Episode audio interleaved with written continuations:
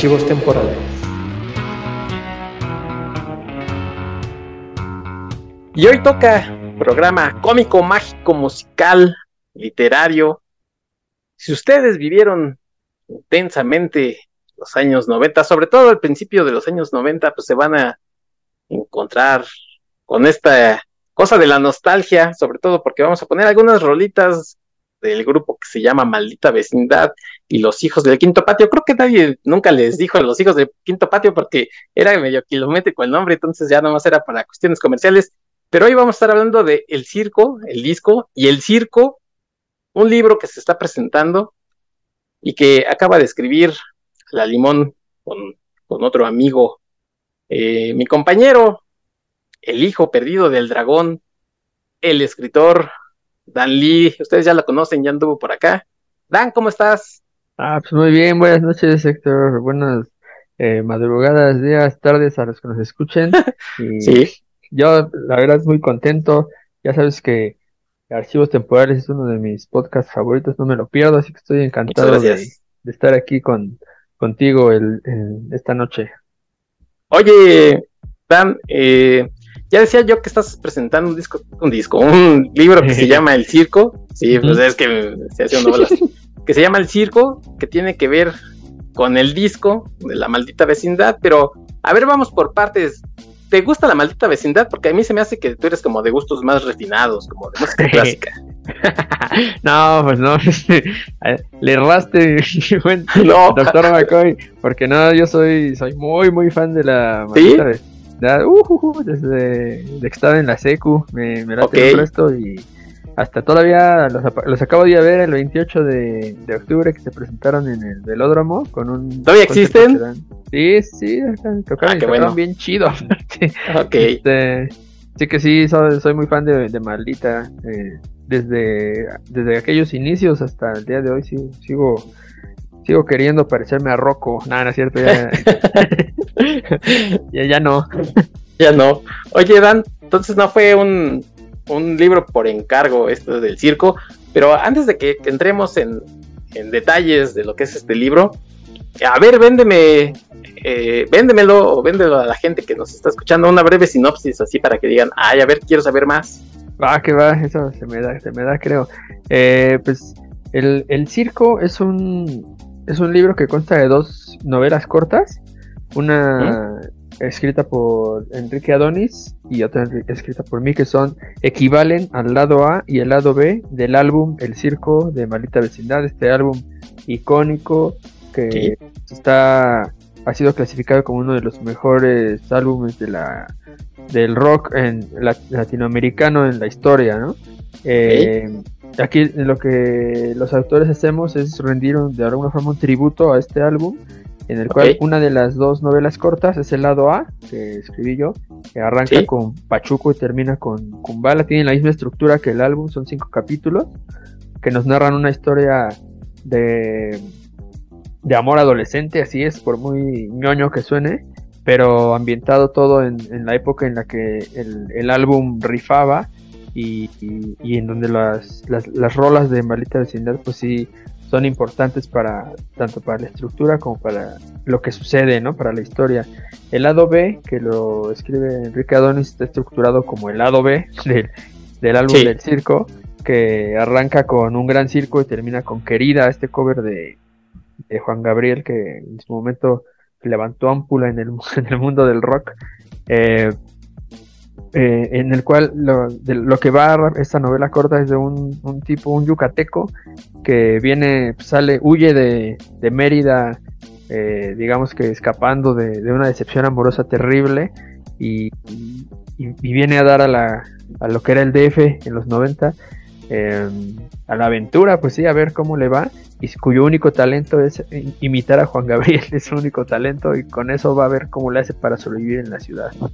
De eso van el lado A y el lado B, todo es literatura urbana, eh, muy diálogos muy, pues, muy vivos, digamos, que hablan de las entrañas.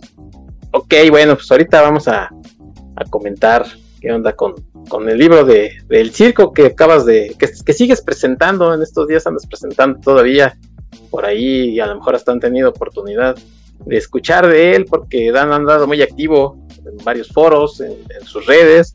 Entonces, igual, si ustedes siguen a la maldita, incluso a lo mejor ellos han compartido eh, pues algunas presentaciones de este, de este libro, que la verdad, como dice Dan, sí es un, un homenaje, tiene muchos guiños, no solamente al disco, sino, eh, por ejemplo, la parte que tú escribiste, pues a la época en la que la maldita iba saliendo.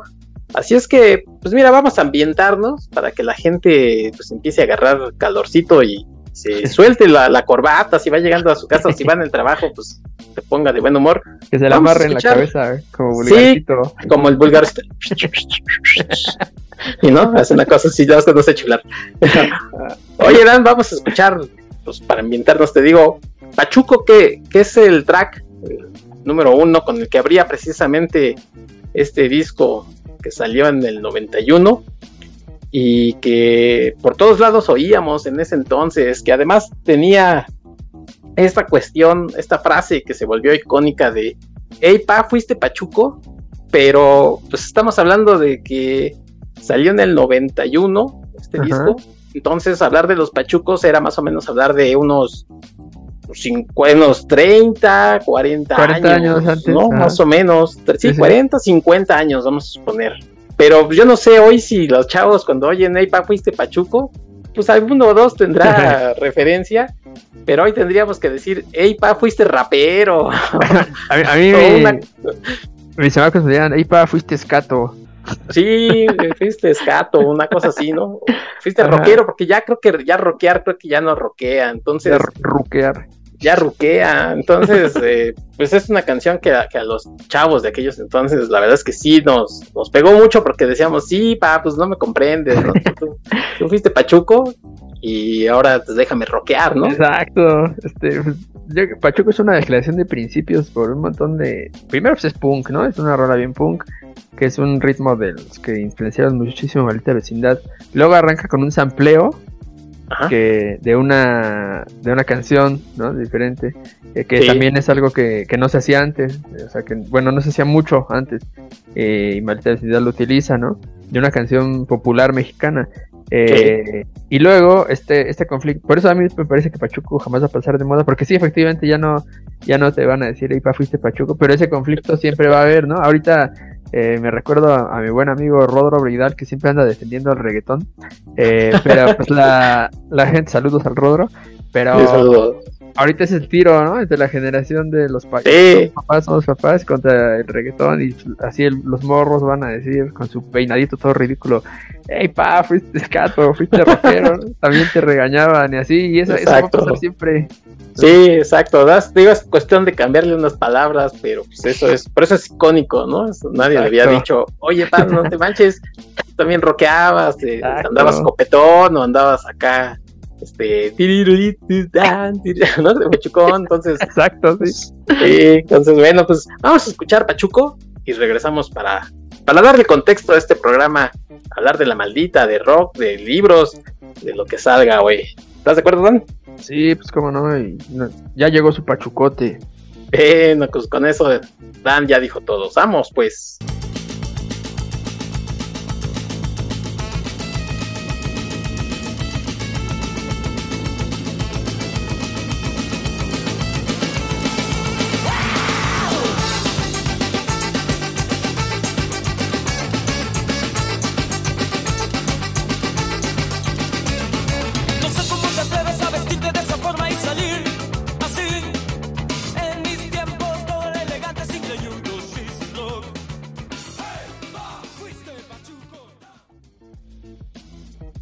Ya estamos de regreso después de haber escuchado Pachuco. Ya los vi que uno, que más de uno hizo el slam ahí en, la combi en donde andaba escuchando archivos temporales. Muchas gracias por escucharnos. Ya saben que si quieren escuchar las canciones completas, lo pueden hacer en Evox, porque Spotify luego se pone sus moños. Así es que en Evox están las canciones completas. Gracias por escucharnos en todos los eh, sitios finos de podcasting, pero pues algunos son más finos que otros. Así es que, bueno, eh, seguimos aquí con Dan Lee que viene a presentarnos su libro El Circo, que es un homenaje al disco aquel de La Maldita Vecindad.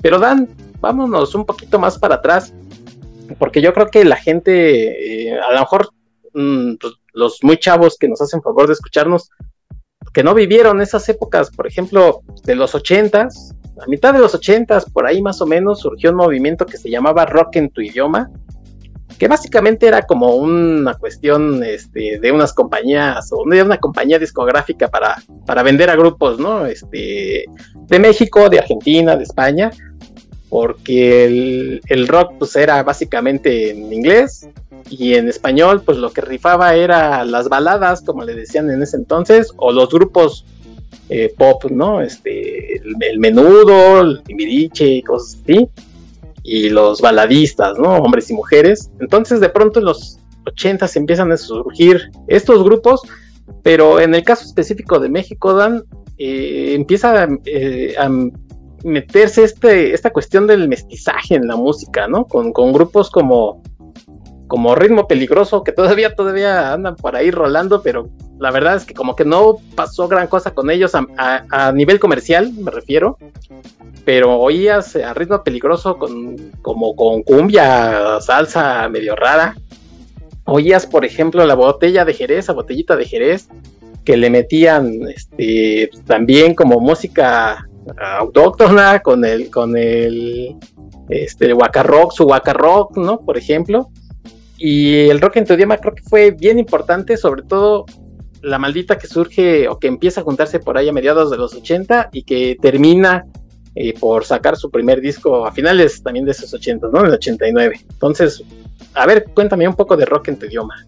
Pues lo de rock en tu... Bueno, primero pues ya sabemos que el rock mexicano pues existe desde los 60, pero después de lo de Avándaro lo fue satanizado y pues ya no, no se le permitía estar en los medios, pero obviamente sigue existiendo de forma muy underground, muy subterránea y en los hoyos. Sí, sí, y que para la gente que a lo mejor nos escucha en otros lados, Avándaro fue una cuestión, fue una especie como de Woodstock, pero la mexicana, ¿no? Donde intentaron juntarse varios grupos, varios este, hippies por ahí, pero pues les cayó la ley y, dijeron, no, esto es la marihuaniza, el escándalo, el, desenfrene, ¿no? Entonces, ah, no, ¿saben qué, chavos? Esto del rock no es, no es para la gente de bien, y eso fue a Vándaro, el, gusto mexicano.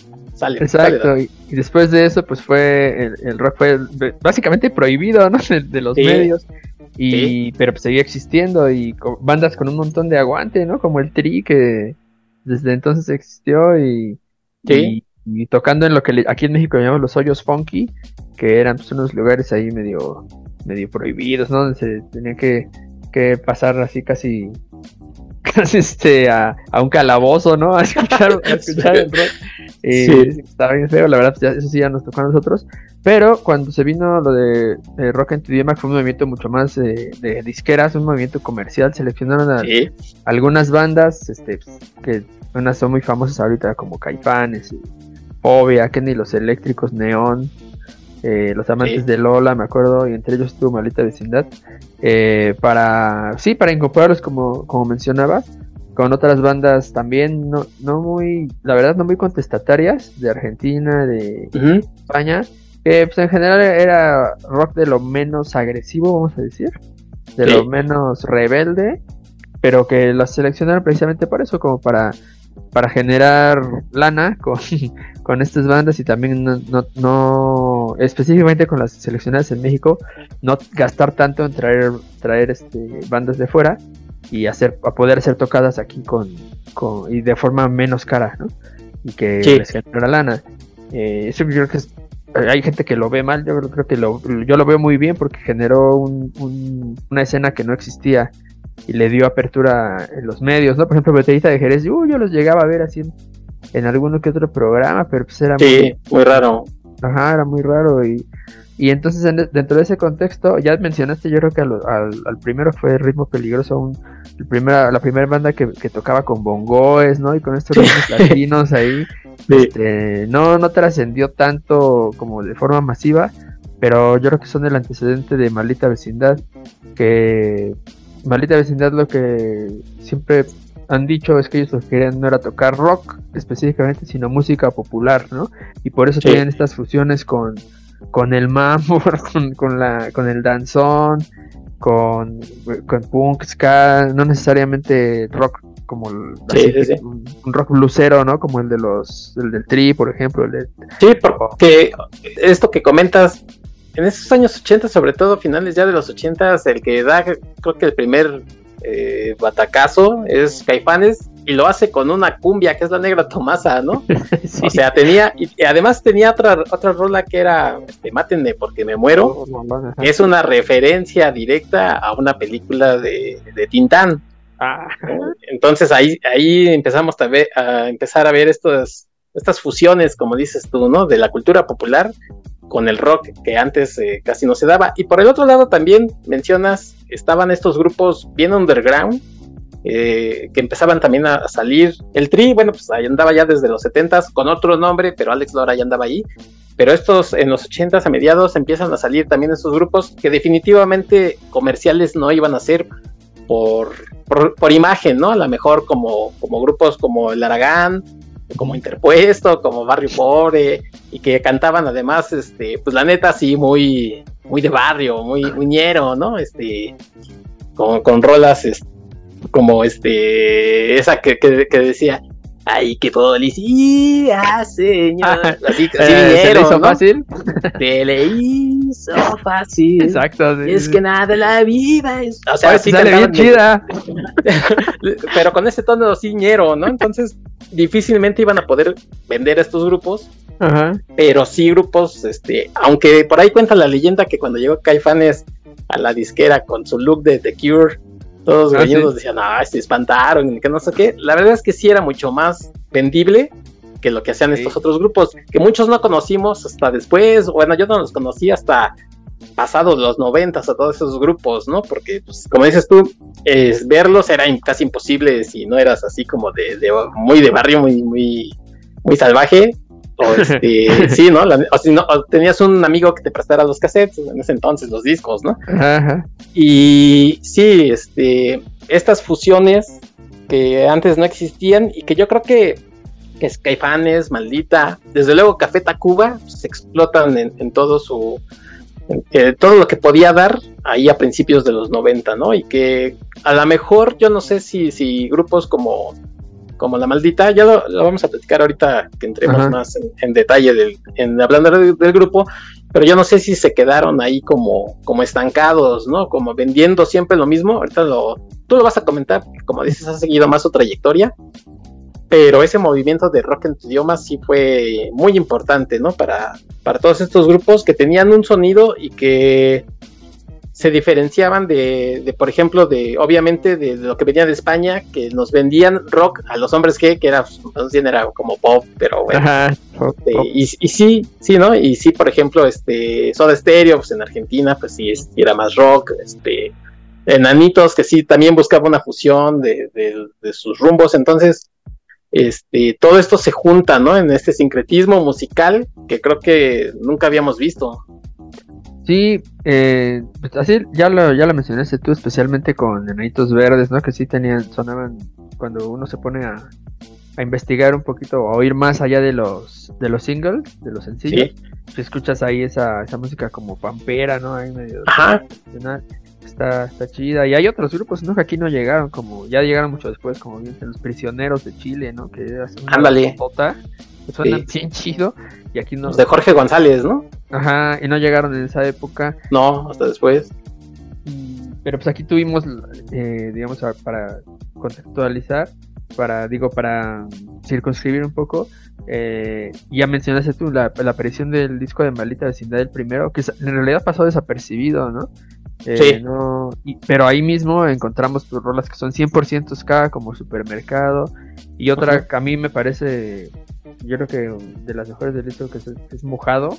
Que tú, oyes esa canción y suena totalmente diferente a lo que se hacía en, en la época, pero bien diferente, ¿no? Por la, la instrumentalización de sax, que es importantísima en esa rola. Y no, ni siquiera suena, no suena rock, pero sí suena a, música latina, ¿no?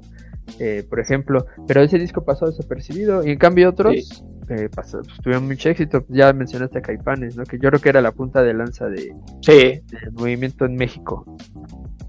Sí, ellos eh, creo que abrieron y te digo, con esto, con esto, este, que era rock, pero la verdad es que muchos como que a veces ni sabíamos, ¿no? Este, oíamos que, algo sonaba diferente, pero empezabas a oír el tuntaca, tuntan, tuntaca, tuntan, y tú decías, eso es rock, pero pues me late, me está haciendo moverme, ¿no? Este, pues. y, además, pues, eh, estos, estos estilos que tenían estos grupos, o sea, la verdad es que Saúl Hernández, pues no, nunca tuvo la gran voz, pero tenía un estilo que luego, luego identificabas. Eh, a lo mejor algún día valdría la pena hacer un, programa completo de esto de rock en tu idioma y poner ahí unas rolitas. Por cierto, mandar un saludo a tu carnal, el, el Saiz, ah, que, que yo sé que, eh, al igual que ahorita que mencionaste el Rodro, Saiz, pues ya es fifi, que luego anda en las estaciones de radio.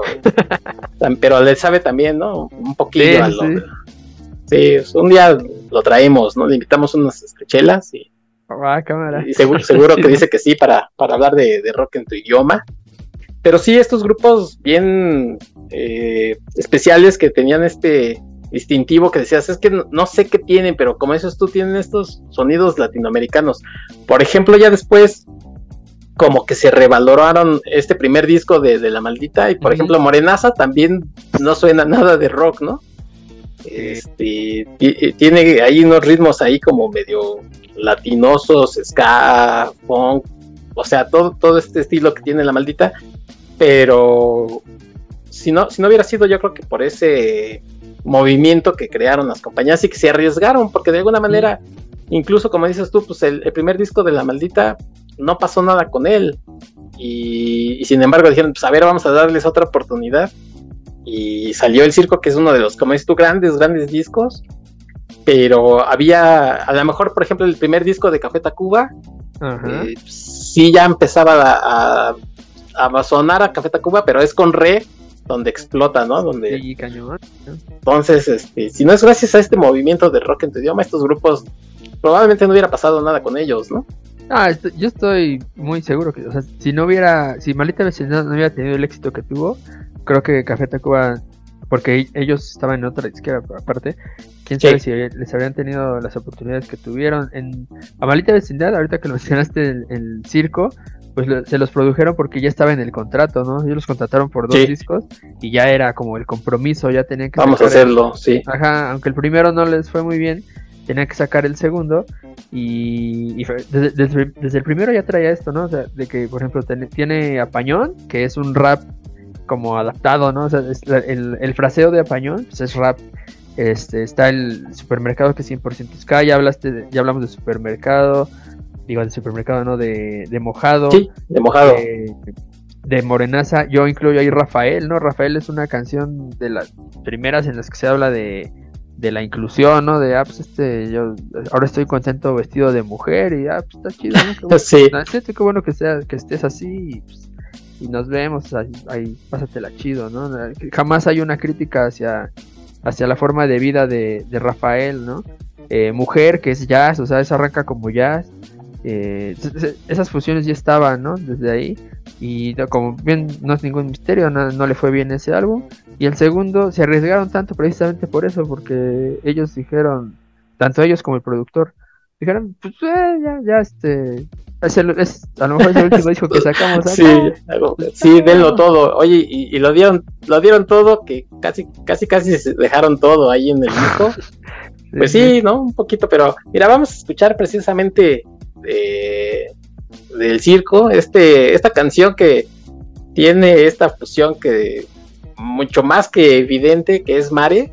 Ajá. es el track, vendría siendo el número 9 del listado seguido o el cuarto del lado B del circo, ¿no? Entonces, que además es muy curioso porque tiene este, este ritmo este, de, la península de, Yucatán y tiene como curiosidad está este Armando Manzanero diciendo una eh, bomba para la gente que nos escucha en otros lados y que no saben que es una bomba dirá ay caray estos terroristas no son son eh, dichos no que se dicen en, esos en el estado de Yucatán este, que son como que, serán como rimas como unas rimas cortas que por general son humorísticas.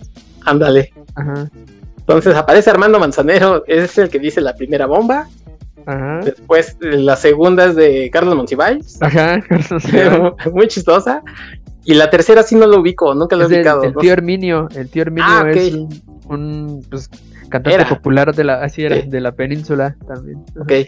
Sí, este, de hecho, el, por ahí sí, más o menos tenía la idea, pero como que nunca le, Este tío Herminio creó una canción que era Las rejas de Chapultepec, ¿no? Ah, ahí está, Sí, pero bueno, entonces estas, estas bombas que dicen estos eh, pues, conocidos de aquellos entonces, pues le dan todavía un sabor muy especial a esta canción de Mari, ¿no?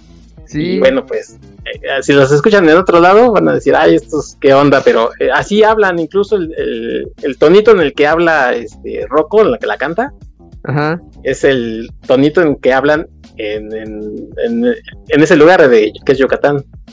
Sí, el, acento, de hecho la intención era hacer un rap con acento yucateco, esa era la intención de Mare.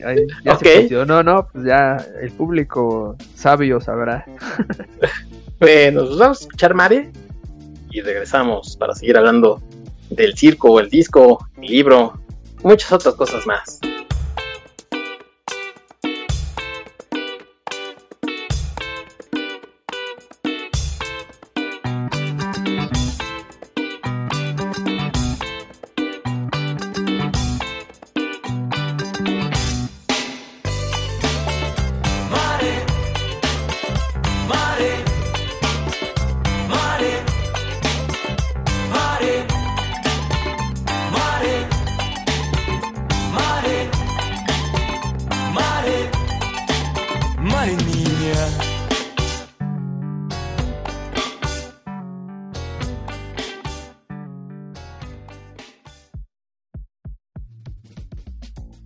Ya estamos de regreso después de haber escuchado Mari, que es una de las canciones. Obviamente cada quien tiene sus preferidas, pero a mí me gusta mucho Mari. Me da mucha risa el tonito en que la cantan, las bombas que trae. Entonces eh, espero que también a ustedes les guste tanto como a mí. Y estoy con Dali, que viene a presentarnos su libro El Circo. El Circo es un disco de la maldita vecindad que ya eh, mencionábamos. Aparece por ahí de mediados de los ochentas a formarse que, son estos grupos que vienen a fusionar música, rock, pero también traen el ska, que a lo mejor en ese entonces era novedad, no habíamos escuchado de ska, eh, reggae, eh, funk, eh, rap, entonces la maldita de pronto todos volteamos a escucharlos, Dan. Sí, pues tenían la maldita vecindad se formó así, por amigos, unos de diferentes edades, este, ya cuando uno, yo he visto entrevistas con, con integrantes que ya que no llegaron al, al primer álbum eh, pues, y sí, la verdad, las edades son bien dispares, ¿no? Este, Sax, por ejemplo, que por aparte, para como Sax fue el primero que murió, este, Ulerio Galarza, era el más joven, pero más joven, o sea, le llevaba, había alguno del grupo en aquellas épocas que le llevaba 10 años, ¿no? El Tejón. A ver, de ese Rocco, que es el vocalista. Ajá. Eh, es eh, Sax que tocaba el saxofón. Ajá y que falleció hace que un año, un par de años. Hace dos años. Por lo de COVID, ¿no? Tuvo complicaciones. Sí, sí, sí. ¿Quién más?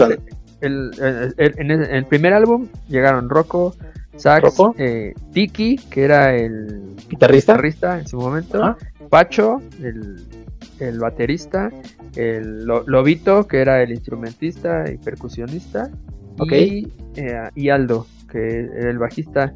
El bajista para ahí ya habían salido al menos tres integrantes que eran estuvo que estuvieron poco tiempo el tejón te, tocaba, los teclados.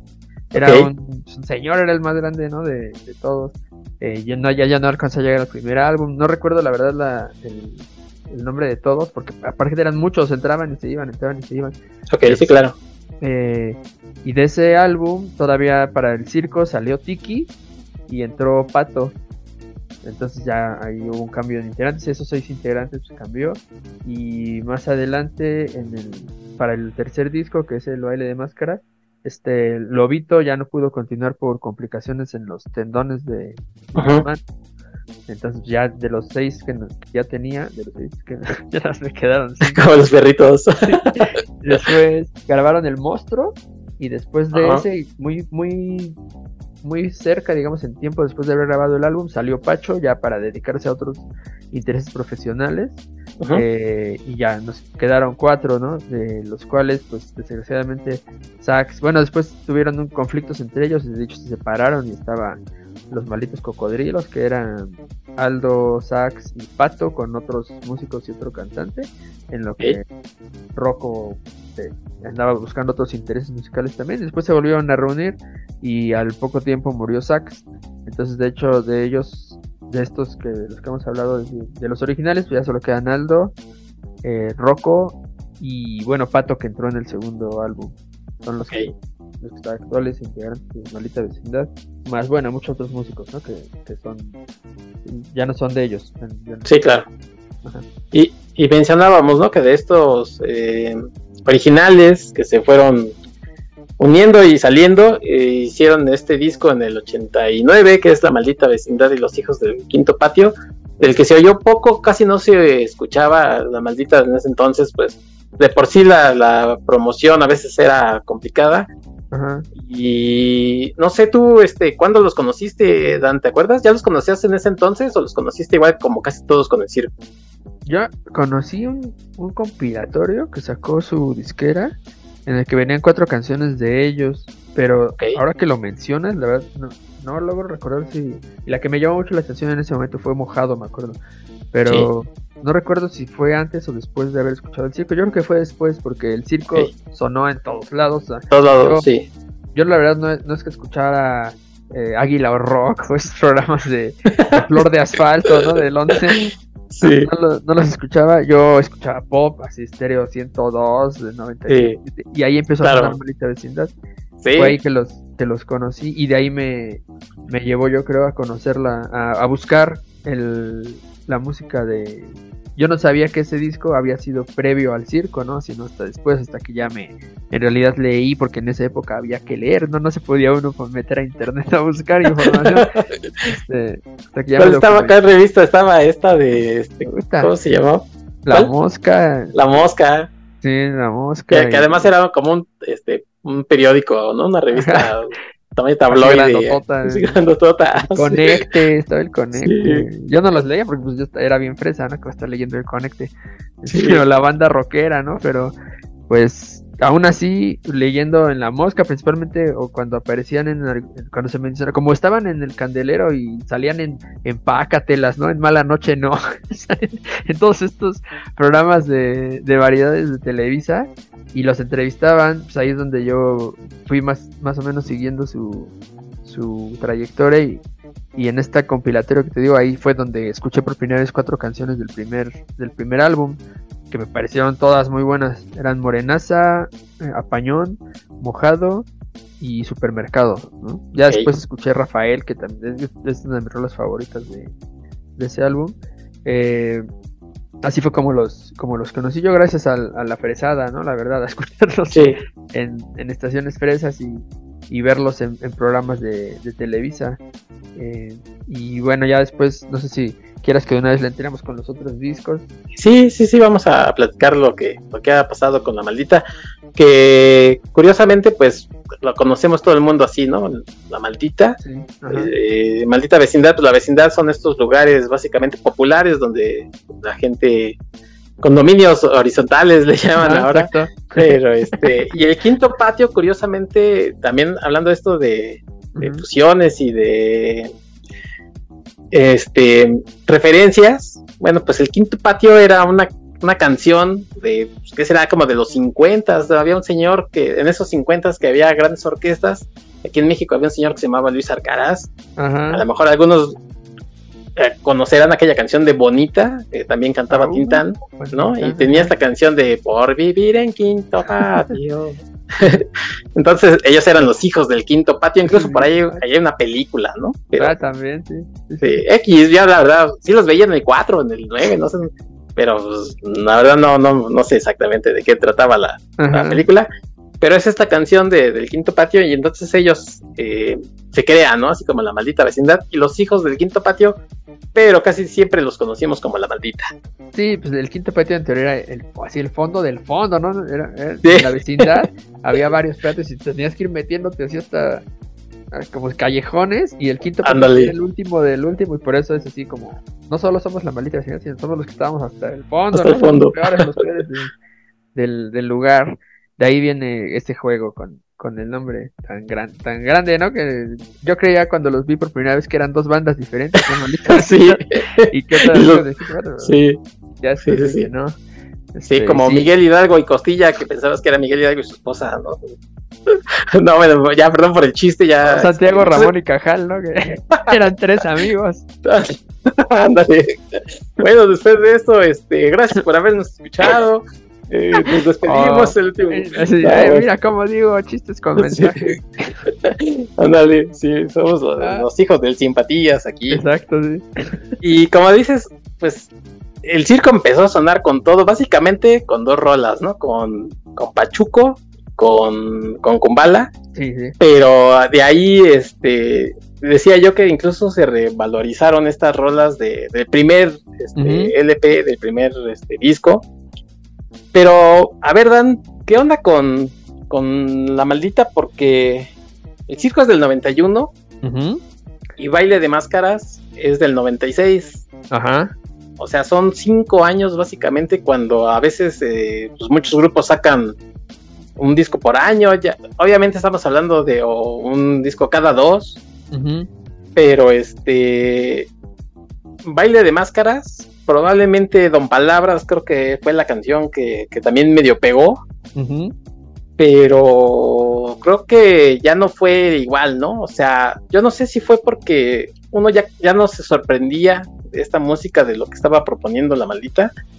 Pero ¿qué onda con ellos? ¿Para ti fue una este, continuación nada más de lo que está, de lo que venían proponiendo? ¿O sí pegó en, en- entre la gente que ya gustaba de, de la maldita? Eh, bueno, primero hay, hay que señalar que pasó mucho tiempo, pero que en ese tiempo se fueron de gira por todo el mundo. Sí. Literal, así se los llevaron, eh, esa gira los llevó por América, Norteamérica, Europa, lugares de Asia, inclusive de África. Eh, y en ese tiempo, aparte de, de estar de gira, pues que una gira intensísima, eh, también gra- grabaron un disco que no se conoce, que ellos dicen que tiene más de 30 tracks, 32 tracks, que se quedó ahí, este, ¿cómo le llaman? Enlatado. Ok. Que algunos de esos tracks sí los rescataron para el baile de máscaras, pero, o sea, algo pasó ahí, ¿no? En ese, en, en- en términos de creatividad, que, que, el- que se, ese, ese caminito pues, ya no lo conocemos, ¿no? Hay una interrupción.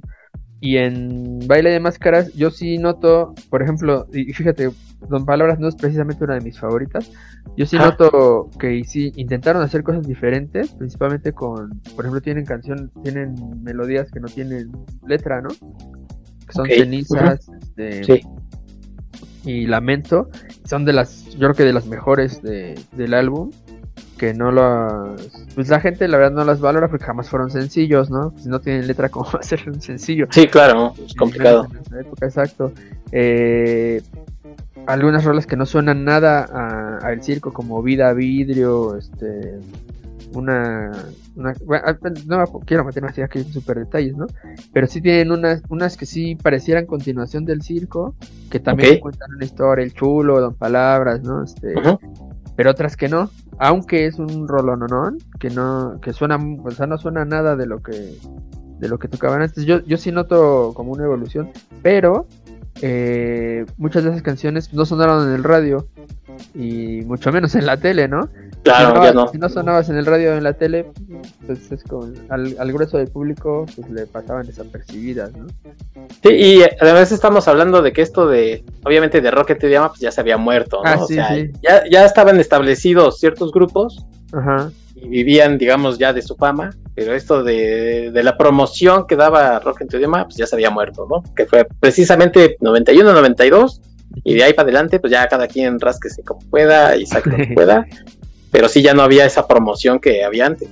Sí, cada disquera jaló como por su por su cuenta y Sí, hubo bandas que encontraron espacios comerciales, hubo otras que no y que siguieron muy muy dentro de la del nicho del rock en español, del rock mexicano, no ni siquiera del rock en español, ¿no? sí. Del rock mexicano Eh, y Maldita Vecindad, pues en ese espacio, en ese tiempo que pasó entre el 91 y el 96, de alguna forma sí se perdió, porque perdió presencia en México. Eh, el boom se hundió, pues, el boom que hubo en el 92, en el 93, pues ya se, acabó.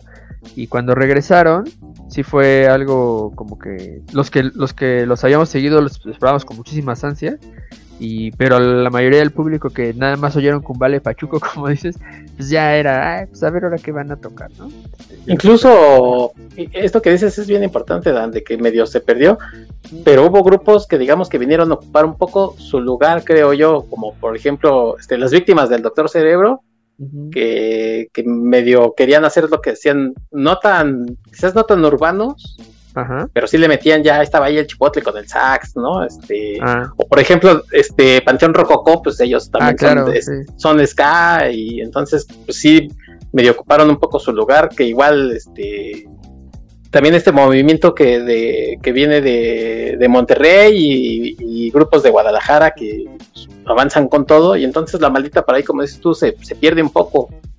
Sí, pues mucho del entusiasmo que, tenía pues, la banda rockera, este, pues, al no tener a Maldita cerca, porque pues andaban, inclusive estaban fuera del país, eh, aquí ni tocaban, pues se fue hacia otros lados, como bien mencionas. Pero el Pantera Rococo sí fue uno de los que yo vi como fueron creciendo y jalando gente desde que eran pues, prácticamente la banda abridora, ¿no? Hasta lo que son ahora.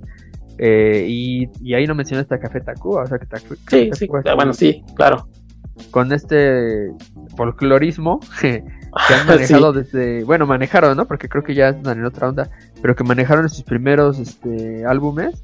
Sí, mucha, mucho de ese foco se jaló hacia allá, hacia Café Tacuba y, les fue súper bien. El, el, Re es un discazo, ¿no? Que sí. Yo creo que, que, que sí atrajo esas, esas miradas y esos oídos ávidos de, de fusiones con letras chidas y, que les hablaran de cerca. Creo que Café Tacuba aprovechó muy bien ese, ese espacio.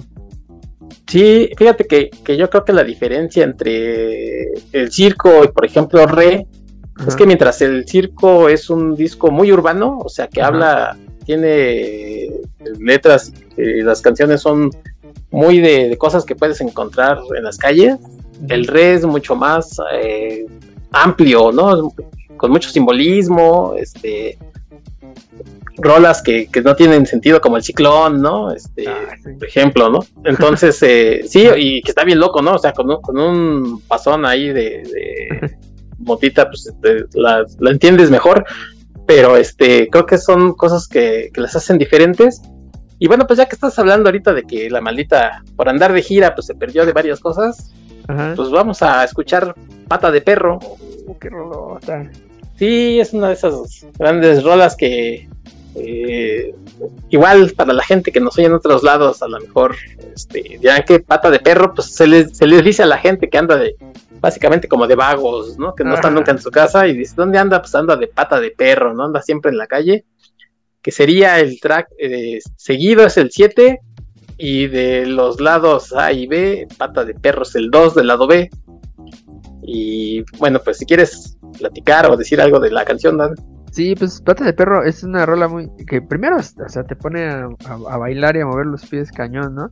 Dos, esa es una de las características principal, ¿no? Dos, eh, que en realidad Sax toca bien poquito el, los metales ahí en esa rola, nada más al inicio. Y al final. Y, y ahí yo me acuerdo que Sax sacaba una una guitarra chiquita, no sé, como ese güey tocaba unos instrumentos bien raros luego, no sé qué, qué cuál es el nombre de su instrumento, de esa guitarrilla. No era una mandarina, ajá, ajá, una cosa así. Y ahí Sax se ponía a tocar la guitarra, por eso también me, recuerdo mucho de esa en concierto, de esa, esa rola. Y pues la letra, ¿no? Yo creo que todo aquel que, que haya tenido, se juntaba en una esquina con sus, con sus cuates ahí a echar relajo y que después ya poco a poco, ¿no? Se va desperdigando, se va desperdigando y ya, ya, ya no más queda en el recuerdo esa, la bandita de la esquina con sus cuates de la adolescencia de tu primera juventud. Pues todo, a cualquiera que haya vivido eso le llega, ¿no? Esta, esta rola. A lo mejor ninguno de nosotros se fue de pata de perro y anda dando la vuelta por el mundo. Sí. Pero pues sí, de repente cuando se encuentra uno, no, ¿qué fue de este güey? No, pues dicen que, que hizo esto, ya se casó, otro panza le salió, ¿no? Ándale ya son otros chavos que están en la misma esquina. Pues sí. la neta sí me llega. me llega el cañón. Oye, Dan, tú, este, ¿dónde, ¿dónde los veías? O sea, este, porque en esos entonces había foros que ahora ya no existen, ¿no? Este, y la maldita era de esos grupos que precisamente por esta fusión de, ritmos se llegaba a presentar incluso que en el salón, este, ¿cómo se llama? Este, Los Ángeles, ¿no? Que era más bien para danzones o para, para otro tipo de música. ¿Tú por dónde los, los veías? yo como no era grueso, yo era así fresilla. Yo hubiera querido, o sea, Maldita Vecindad se presentaba en gimnasios, se presentaba en esos salones de baile y también en los lugares de rock porque pues, eran muy versátiles, ¿no? Pero ya Maldita Vecindad los vi la primera vez en el Metropolitan cuando presentaron el baile de máscaras precisamente.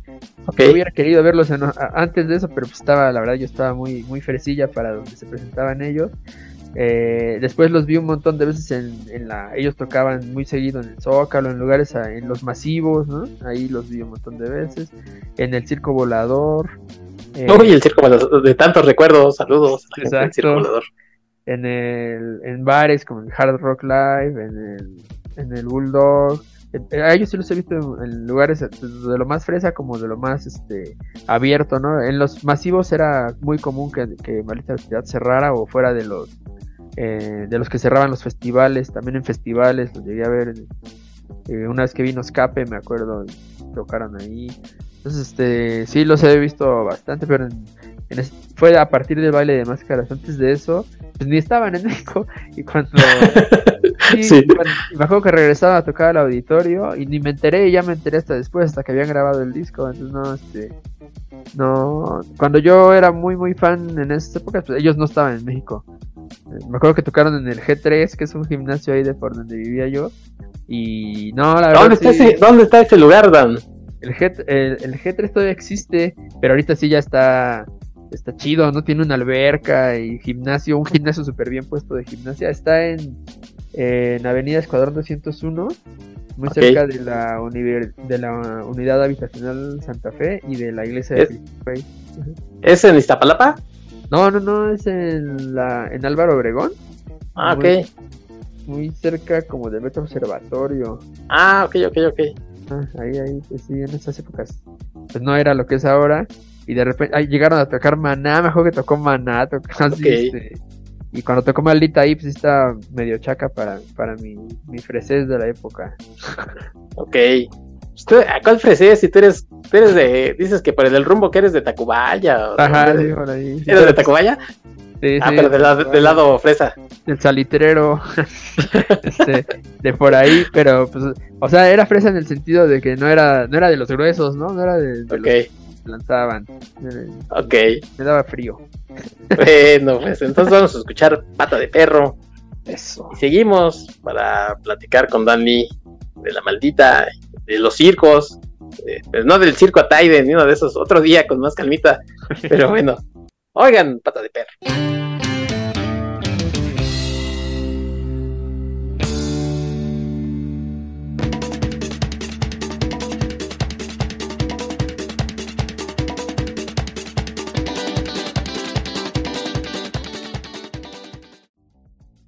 Seguimos aquí en archivos temporales eso fue Pata de Perro. Estamos aquí, Dan Lee y Héctor McCoy. Creo que ni me había presentado yo. Ah, bueno, la emoción de hablar de una de estas bandas que nos alegró la juventud. Ya, yo ya soy un venerable anciano. Cuando oía, hey, pa, fuiste Pachuco, sí sabía de qué estaban hablando y hoy ya me dicen, señor, ya, ya llegamos, ya me quedo dormido en el camión, entonces un la verdad. Oye, Dan, el circo, que salió en 1991, que decíamos que sonaba en todos lados Pachuco y Kumbala, ¿no? Eh, pero, pero es un disco que de sus 11 rolas, tiene 11 tracks. Otra que es como un. Ahora sí que están pidiendo otra rola, que es este. Otra. ni siquiera es una canción, es hay un agregado. Pero básicamente todas las todas las este, demás canciones pegaron de una manera u otra, ¿no? Todos los escuchamos. Ah, mira, yo en particular Crudelia no me encanta. Y el cover de Querida mm, creo que no es el, el mejor, así ya no tengo broncas con que hayan hecho un cover de Juan Gabriel, pero creo que no es de lo mejor que hicieron. De hecho, este, después han hecho muchas cosas de covers y me parecen, pues, probablemente sea para esa juventud que tenían ellos, pero por ejemplo el cover que hicieron para el tributo de José José, de lo pasado pasado, me encanta, ¿no? Ese, ese cover me gusta mucho. Y el que hicieron, por ejemplo, para el de Tintán, el de los agachados, Sí, es muy, muy parecido al original. Este, porque pues el rojo ya ahí sí estaba eh, implantado en Tintán. Pero me gusta mucho, ¿no? Este, a pesar de que tiene unas este, líneas ahí que, que metió de los grupos y eso que me saca de onda, pero me gusta mucho. Y bueno, ha tocado con la Sonora Santanera y demás, ¿no? Pero te digo, quitando esas dos que es Crudelia y otra, creo que todos no sabíamos las otras rolas. Sí, pues de hecho, la, así que el público en general no sabe, pero el primer sencillo fue Toño, no, no fue ni Pachuco ni Kumbala, fue, fue esta rola que habla de un músico callejero, ¿no? Sí.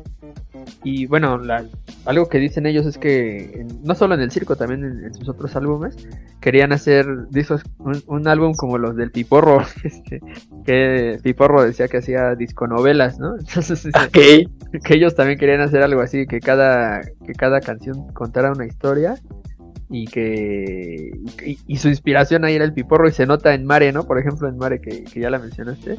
Ajá. Y se nota la influencia de, de don Eulalio González Piporro, cantante, comediante, compositor y, bien ocurrente ese vato, ¿no? Eh, y en este, en este caso, pues sí, las tuvimos, pues los fueron sencillos, en, no en ese orden, pero fueron sencillos, Pachuco, un poco de sangre, Solí, este, Kumbala, Un Gran Circo, Toño, ya mencioné, Pata de Perro, y creo que Mare también. Creo que las únicas que no fueron sencillo precisamente fueron Crudelia y, y Querida. Y bueno, otra que nada más son unos gritos, ¿no? Sí. Pidiendo otra rola. Este. Sí, otra rola. Como 10 segundos ahí. Por ahí dicen que es un bonus track nada más, ¿no? Eh, Exacto, sí. Ya cántense otra, ¿no? Está así. Y pues si fueron sencillos es porque la disquera confió plenamente en ellos y porque eh, a, la gente le fueron gustando, ¿no? Como que sí esperaban, ah, ahora a ver cuál, cuál es la que sigue, cuál es la que sigue. Digamos que en, esa época era, si querías escuchar una, una rola tenías que comprar el, el álbum, ¿no? Porque no este, no es que te metieras al internet y escucharas una canción. Sí. Querías tener, escuchar en tu casa la, una sola canción, por decir Kumbala, ¿no? Que te gustaba mucho, pues tenías que comprar el álbum. Y, y eso ayudaba bastante a que las rolas se, se dieran a conocer. Eh, no solo no solo los sencillos sino el resto del álbum eh, y pues este ya, ya de Pachuco ya hablamos un poco no que nos cuenta esta historia del, del, chavo el chavo generacional. ajá que sí es cómo te atreves a salir así vestido así no sí. Bueno super línea no todas las mujeres eran serias. Eh, no había sí. en un poco de sangre pues a mí también tiene esta tiene este rap, la fusión ¿no? con rap. Y, y son dos historias, la de el Junior, que va con un coche que le acaba de regalar su, su, su, este, su papirrín, su papá, le acaba de regalar un, un auto, y el de limpia parabrisas, ¿no? Que pues ahí anda ganando. Tiene una, una, frase ahí demoledora, ¿no? Que esa de, este, como en un juego que no divierte, ¿no? El pobre tipo ahí pues anda en, joda, corre un lado, corre al otro, y no es que le, no es que le lata, ¿no? Lo tiene que hacer por necesidad y termina atropellado ahí sobre el sí. sobre el capote de este sí. el, auto blanco. carro. Que, que además, por ejemplo, un poco de sangre sigue siendo una rola bien, pues, no sé si desafortunadamente o, afortunadamente para la maldita, pero muy actual. Sí, es, es una temporada, diría yo. Es, es, algo que tiene ese, las canciones de ese disco si nos vamos en ese, en ese otoño, pues músicos callejeros ha habido desde el medievo, y, sí. Este, y yo creo que lo seguirá viendo en tanto haya urbes eh, y poblaciones eh, que van ahí con su con la música alegrando alegrándole unos minutos a la a la gente por unas monedas no y Toño pues de eso va de de cómo así la percepción de un se me hace como de unos chamacos que andan en el barrio y cómo ven al, músico pasar una vez a la semana, ¿no? Es, así es como la veo yo. Este, también sigue siendo temporal, es algo que existe. Solín, pues es una rola que, que nos habla de cómo la, la necesidad genera eh, activa la imaginación, ¿no? sí, y, crea oportunidades, ¿no? Ándale, crea oportunidades. No, pues no la hice de, machetero ni vendedor de amor. Algo que se me ocurre, ah, pues voy a hacer un engañavoz, ¿no? Que básicamente es lo que hacen estas personas. Y con un, una música que no se escuchaba en esa época, ¿no? Con una influencia oriental. Orient, ajá. Muy arabesca. Exacto, exacto. Que, que otra vez, este, este, este programa es como muy explicativo, ¿no? Para la gente que a lo mejor, que son chavos o de otros lados. Solín es un personaje que ah, salía, eh, que es acompañante de Calimán. Calimán era un superhéroe, quizás de los pocos o el único superhéroe mexicano. Ajá. Eh, y Solín pues, era, digamos, su Robin, ¿no? El equivalente al, al, Robin. Incluso, para la trivia, eh, por eh, los que se habrá sido este, en los 60, no sé, eh, hubo una radionovela en la ah, que el comediante este Luis de Alba era la voz de Solín, ¿no? Ah, fíjate. Sí, entonces, este, pues Solín era también igual de famoso que el Calimán. Calimán era un tipo que había estudiado en la India, y disciplinas orientales. Disciplinas orientales pues, tenía poderes, digamos, este, pues, de, todas esas prácticas, ¿no? De, Oriente, básicamente de la India. Y era, andaba vestido todo de blanco con su capa y su turbante y por ahí tenía una, como una joyita, una cosa rara.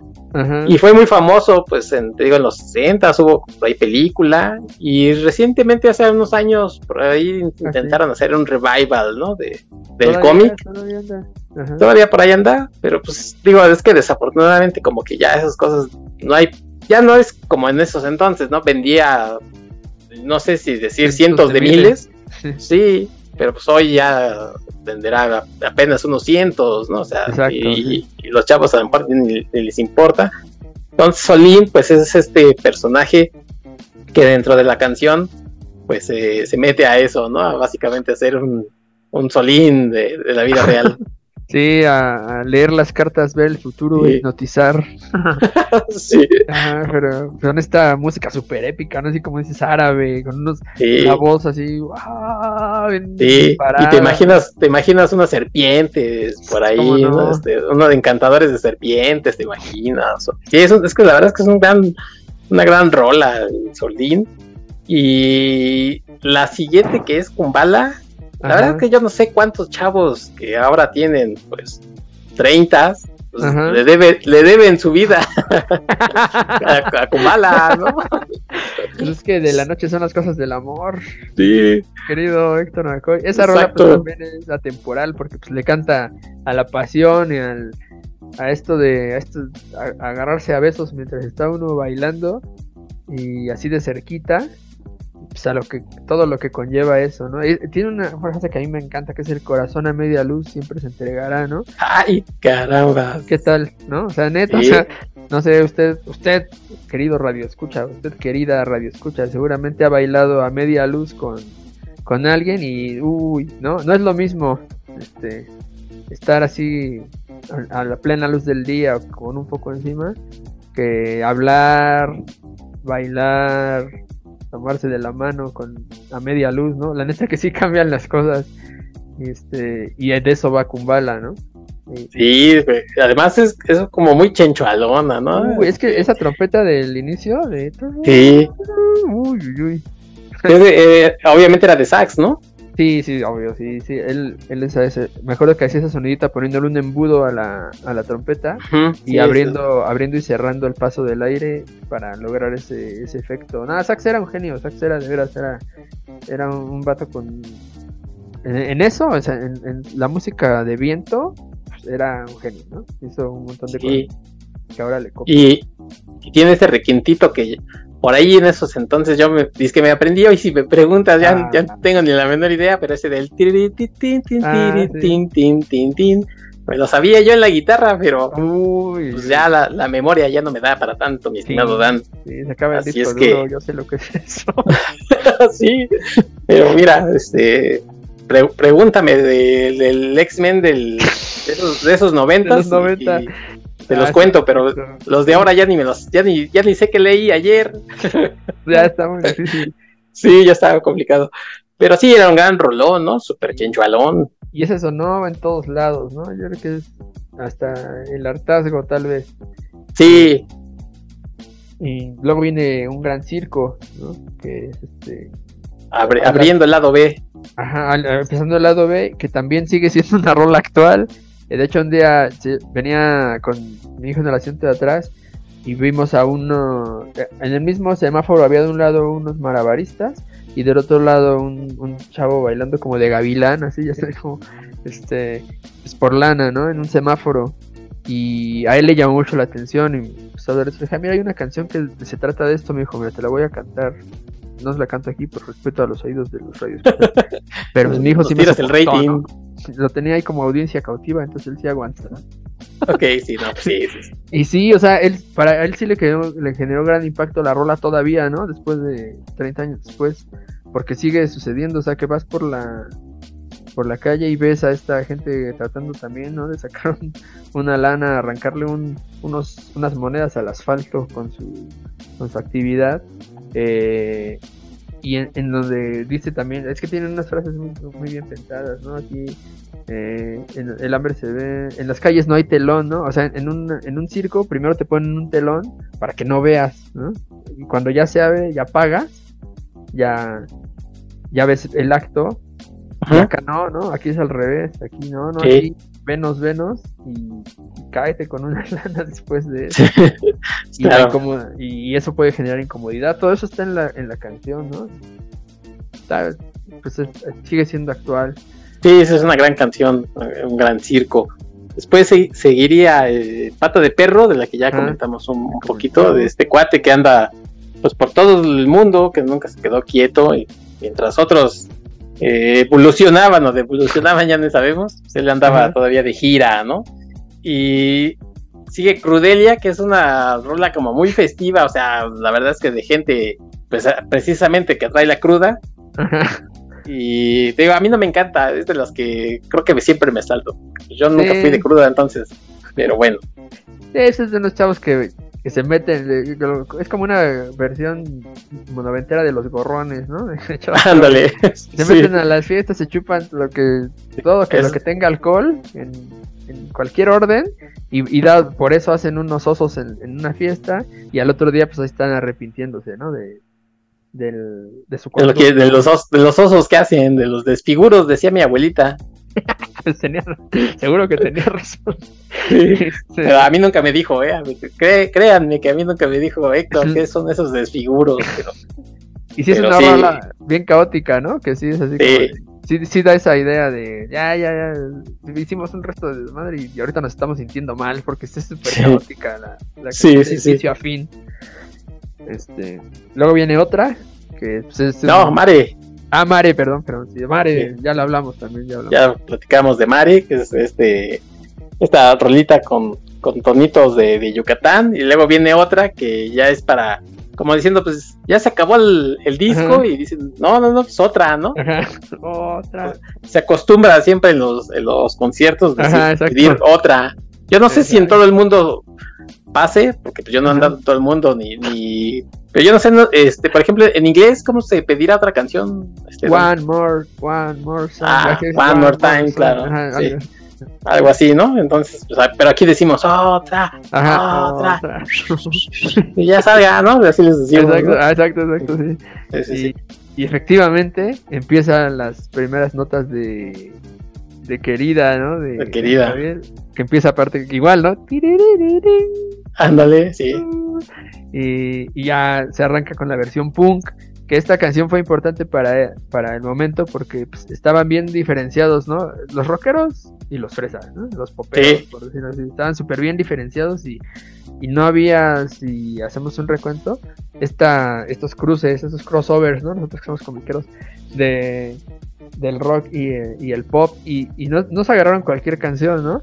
Tomaron querida, que había estado meses, meses en el sí, sí, sí. Super icónica de Juan Gabriel, ¿no? De Juan y de Juan Gabriel, ¿no? Que también está, otro día hablamos de Juan Gabriel, que también él romper, un, un experto en romper paradigmas, ¿no? Exacto. Eh, y la y, y, con esa hacen una canción punk que ni el caso con la balada toda esta melodramática que es querida, que es este, ah, sí, sí, sí. estoy aquí tirado en el piso, por mí. Oye, que, que, a veces tú lo haces, pero para armar el slam canijo, ¿no? o sea, sí, sí, sí. Pues, y no sé si te sepas la anécdota del, del look, cuando la tocaron en el look, en la última carcajada de la cumbancha se llamaba ese lugar. Eh, y Juan Gabriel fue a Ah, sí, ¿sabes a quién escuché contarla? A Pato. En un, ah, no sé si fue en un programa, pero... A ver, cuéntala, Dan. Les encanta contarla a ellos, ¿no? Es que ese día les dijeron, no, es que, ¿quién creen que vino? O que... Anda allí. Juan Gabriel, ¿en serio? Y pues Juan Gabriel iba bien discreto como solía ser él, así con un traje blanco, que todo el mundo lo vio entrar, pero le tenían un palco, ¿no? No, iba, a estar ahí en el slam. Eh, sí, no, no, claro. Desde ahí vio la, tocada, le dedicaron la rola, la de querida, y pues ellos creían en realidad que, que les iba a decir, no, pues, no muchachos, este, enmienden el camino. Sí, que les iba a reclamar. Ajá, y pues lo que ellos narran es que no, que los fue a felicitar, hizo que, que o sea, que, que qué chido, ¿no? Que vieran que su canción sonara de como, como la hacen sonar, la hacían sonar ellos, y que, que los felicitaba por, por atrevidos, ¿no? Por atreverse. Y en ese sentido, por eso comento que esta canción fue rompedora de paradigmas. De ahí pues, se han suscitado N, ¿no? Ya después tienes a también los mismos jaguares, ¿no? Hicieron una rola de Juan Gabriel. Sí. Ah, ya, ya, ya, Todo el mundo. Sí, sí, sí. Eh, y pues ese es, ese es el álbum completo de, sí. sí. Que repito, a mí me, me, gustan más otros covers, pero yo nunca he tenido bronca con este, ¿no? Porque sí, mucha gente decía, pues, ¿cómo, cómo se están metiendo con, pues, con estas, como dices tú, estos este, artistas del pop eh, con esos baladistas, Juan Gabriel que también no fue cualquier cosa, ¿no? Como dices tú, rompió paradigmas eh, por su forma de ser, pero porque además cantaba lo mismo rancheras que estas este, canciones este, de pop y que le traba como a, todos los ritmos también, ¿no? Entonces, a mí no se me hace como tan extraño que haya llegado con la maldita que les haya dicho, oigan, la neta es que me late porque pues así era Juan Gabriel. Dan, yo debí de haber conocido a la maldita, probablemente por ahí del 92. Este, está, andaba sonando mucho, pero yo no compré el, yo no compré el, disco, me lo, no sé si, no, fíjate que ya anda, ya mis memorias andan perdidas. no sé, tenía una prima muy chica en ese entonces, este, que llevaba ya como unos ocho años y a ella le gustaba mucho pues, la maldita. Entonces creo que se lo pedí y lo grabé, ya sabes, ¿no? Lo, lo, grababa en otro cassette y este ya andaba por ahí saliendo, pues el, obviamente el CD. No, me acuerdo si era cassette el que me prestó, era CD, lo grabé, pero yo, chistes que yo lo grabé en un cassette que siempre traía, porque eh, ya desde ese entonces era yo de Walkman y lo escuchaba todo el tiempo, ¿no? Y tenía un cuate, este, que en el CCH, yo andaba en, en ese entonces, ya en el CCH Sur, saludos a la banda viejita y, nueva del CCH Sur, este, que traía ya carro, él traía una lanchota de esos, de esos entonces. No me acuerdo ya cómo se llamaba este cuate. Lo que sí me acuerdo es que le decíamos el pichón. Saludos al pichón. ya, sabes que aquí la gente no tiene nombres, tiene apodos, ¿no? Saludos al pichón si alguien lo conoce, se acuerda de él. Saludos. Íbamos en su carro y también le, le gustaba poner esa de querida, precisamente le gustaba mucho pues ahí las cantábamos, ¿no? Entonces, este, yo así fue básicamente como me hice fan de, del circo, que ya después los otros discos ya no los seguí tanto. Okay. Pero el circo sí lo traía, era de esos cassettes que traía tres o cuatro ahí en la mochila. No me preguntes de libros ni de cuaderno, traía un cuaderno para todas las materias, pero cassette sí traía en la mochila, ¿no? En la, bolsita delantera. Traía mi, mi cassette, este, traía un aparatito para, ya sabes que los cassettes se rebobinaban con este con lápiz, pero había unos aparatitos que los insertabas y le decías como este. Sí, yo tenía unos también. con este y traía mi aparatito manualmente. y este y, un par de pilas extras porque se acababa el entonces ahí siempre traía mi cassette del circo de la maldita. ¿Tú cómo te hiciste de tú sí compraste el disco igual o se lo se lo volaste al Saiz? no, pues una vez que los escuché ya ahí en, la tele y en el radio, me compré en el tianguis un, cassette pirata así, pero que traía todo el circo y unas canciones del primer álbum, pero soy ya requete mal, así requete mal y un día una una prima nos visitaron mis primas y una prima le, se llama Aileen, saludos Aileen si me estás escuchando, eh, me preguntó, ¿a ti te, te, gusta eso? no, yo dije, pues sí, no, así como, soy una repeo, pero sí me gusta. Y entonces en mi, en mi cumpleaños, me acuerdo que me, me, regalaron ellas, mis primas, un, el cassette original de Maldita Vecindad, del circo. Entonces dije, oh, qué, qué detalle, ¿no? O sea, es que sí se acordaron de, de, tu gusto. ajá, y más adelante, cuando ya juntando lana, ya sabes, de los de lo que nos daban entre, entre semana para gastar y, lo ahorrábamos, y así mi carnal y yo fuimos a comprar unos CDs cuando por fin tuvimos un reproductor de CDs y sí de los primeros que compramos porque siempre él y yo juntábamos nuestra lana para poder comprar más, ¿no? Entonces, este, ahí compramos el de los primeros que eh, CDs que compramos fue el, del circo de Malita Vecindad y me parece que uno de Queen, hay que, hay que nos mande un mensajillo para recordarme cuál, pero seguro que fue el de Malita y otro más, eh, otro, otro CD y ya ahí ya fue cuando lo escuché pues, más, más chidito. Pero sí, en fue en el cassette original. Ok, y la verdad que como decíamos, pues es un disco que, que no solamente en ese entonces pegó y que valía mucho la pena, sino creo que todavía hoy, ya lo comentamos, sigue valiendo mucho la pena oírlo. Y es lo que yo te comentaba un poco, ¿no? Yo no sé si la maldita, eh, por cuestiones, ya sea de que estamos hablando, ya lo decías tú, casi todo el disco fue sencillo, o sea, se, se promocionaron las rolas del circo, entonces eso hace que, que, la gira no termine, ¿no? Que sigas este, promocionando el disco, el disco y se prolonga y se prolongue y entonces a lo mejor te pierdas un poco en que ya no puedas sacar otro disco porque sigues promocionando el mismo y la maldita, yo no sé, yo creo que, que sí medio se estancaron, pero ese es mi punto de vista, ¿no? Tú, tú creo que tienes otro. Yo, yo sí, yo sí noté evolución en el baile de máscaras. No mucha en el Monstruos, que es un disco que salió en el 98, si no me equivoco. Puede ser que me esté fallando la memoria, pero... Sí, no, en el 98, y que creo que la la más famosilla fue la del Cocodrilo, ¿no? El Cocodrilo, ajá. Eh, que aunque tiene rolas muy buenas y muy diferentes, por ejemplo Sirena, este, Tatuajes, eh, sí tiene otras que, que uno sonaban a lo mismo, o, estaban hechas como para rellenar, lo cual no se ve en los otros álbumes, ¿no? No se, no se notaba esto.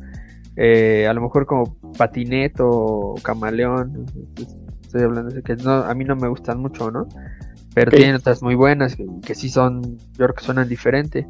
Eh, sacaron otro que se llama Circular Colectivo, que ese ya lo sacaron en este siglo, si no me equivoco, en 2011 2010. Ya está, ya ese sí ya no lo tengo tan claro que también se suena bien diferente, tiene rolas muy buenas, pero ya no sonó, ese sí ya no sonó para nada, sonó por ahí una que se llama no. Callejero, nada más, ¿no? Cuando tiene rolas muy, muy chidas y originales, o sea que sí suenan diferentes, pero bueno, lo que, lo que tú dices, se, y estoy de acuerdo en, parcialmente, lo, lo, ves muy clara, a las claras en un concierto de ellos, ¿no?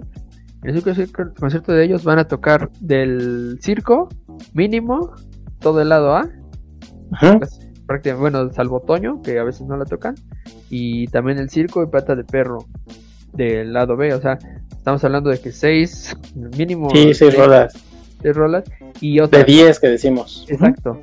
Y, y de los, de los discos más recientes, no tantas. A lo mejor del Monstruos tocan dos, del Circular Colectivo tocan dos. Eh, eh, bueno, dos palabras que no puede faltar. Y otras Incluso. Ajá. Sí, incluso tienen por ahí el disco este de a 30 años. Ajá. en donde encuentras, este, sí, muchas rolas de este, de este disco. Y este, encuentras, sí, ya, este, Don Palabras, incluso tienen de este disco, pero tienen de la gira Pata de Perro, ¿no? Ah, son en vivo, son, son, pero son de básicamente del circo, nada más que en vivo. Y este, el cocodrilo por ahí, meten, este, creo que los agachados. Y ya lo pasado pasado. Y ya lo pasado pasado, pero sí, básicamente tú puedes reconocer en su mayoría, pues las canciones del circo, ¿no?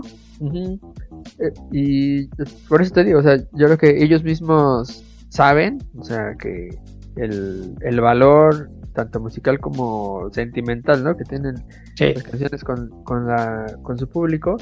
Y aunque Circular Colectivo tiene de veras una de las mejores rolas de Maldita Vecindad, por ejemplo, rara vez las tocan eh, en, vivo. Eh, entonces yo sí noto una evolución, sí noto canciones más complejas, eh, musicalmente, más musicalmente que en letra, eh, más complejas, eh, muy atractivas, que no suenan a ska, ¿no? Que no suenan ska, que suenan otras cosas, porque hay gente medio tapada del cerebro que cree que maldita vecindad solo toca ska, porque pues, no saben, ¿no? De música. Sí. No, diferencian el ska de otras cosas. Pero ellos en, un concierto no te das cuenta de ese de ese de esa evolución o de ese avance. No, no lo notas. Si vas a un concierto de maldita vecindad, te vas a quedar con la idea que tienes tú, que es, pues se quedaron estancados en el circo. Y sí, sí son dos ideas, no sé si contradictorias, pero que no son la misma, ¿no? Sí, sí, sí. Ok, bueno, pues entonces, pues tú recomiendas, ¿no? Que se sigan oyendo los discos de, Maldita para, pues no solamente para eh, encontrar nuevas cosas en estos, en estos discos que han hecho, sino también pues, para darle vida al, grupo que sigue todavía activo que obviamente entre más gente escuche sus cosas, pues ellos irán sacando nuevos discos, ¿no? Y, evolucionando. Y de hecho han prometido ya varias veces, ¿no? Que, viene un álbum nuevo. Han sacado unos tres sencillos en, en, este año. En este año han sacado tres sencillos. Entonces yo sí les creo, creo que ya, ya no falta mucho para que aparezca su nuevo álbum, pero como se habrán dado cuenta si se lo toman con mucha calma, no, no tienen prisa. entonces, ya a su edad ya, ya no tienen mucha prisa. bueno. ok, Dan, pues vámonos con nuestra rolita. Vamos a escuchar precisamente Solín, ¿no? ¿Te late? Sí, no, pues me super late. Órale, pues. Pues vamos a escuchar Solín y regresamos para hablar ahora sí del circo, de, del libro que andas promocionando.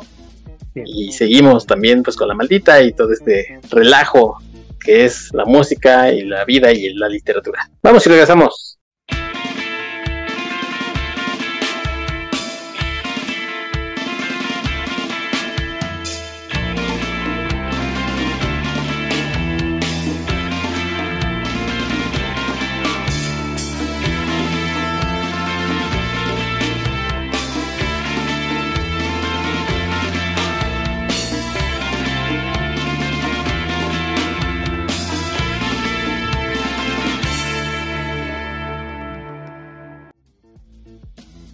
Ya estamos de regreso después de haber escuchado Solín aquí en Archivos Temporales. Gracias por seguirnos escuchando. Estamos platicando Dan Lee y yo de, la maldita vecindad. A ver, Dan, un día eh, José leía su Calimán. Yo sé que te gustan por ahí los cómics. Sí te gustan, ¿no? Creo. leve, leve. sí, no, la, gente eh, debe saber que Dan y yo hicimos un programa con, con Rodro Vidal. Nos invitaba a su programa de puros cuentos hablar de cómics. Pero Dan es un escritor que tiene ya varias cosas publicadas en su haber y ha ganado premios. No es cualquier cosa el trabajo de Dan. Dan, ¿desde cuándo le has dado a la escritura? Híjole, pues ya tiene un montón. Me, acuerdo que empecé a los, o sea, seriamente, ah, a los 18 años que, que sí estaba leyendo un libro de Cortázar, eh, uno de cuentos. Cortázar me fascina, ¿no? Entonces es un maestro, un mago de las palabras. Y me acuerdo que terminé de, leer uno de sus cuentos, no recuerdo ni siquiera cuál, y dije, no, o sea, esto yo lo creo que yo es lo que quiero hacer, ¿no? Yo quiero escribir algo así como este algo de, así de chido y usar la, el lenguaje como este cuate. Y sí, cerré el libro, me puse a escribir, ¿no? Y me di cuenta, me atrajo mucho una, la, la principal cosa que me atrajo, porque yo quería ser, este, quería ser guionista o director de cine en esas épocas, ¿no? Y me di cuenta que para escribir no necesitaba más que papel y una pluma, ¿no? Entonces era mucho más barato que cualquier otra cosa que claro.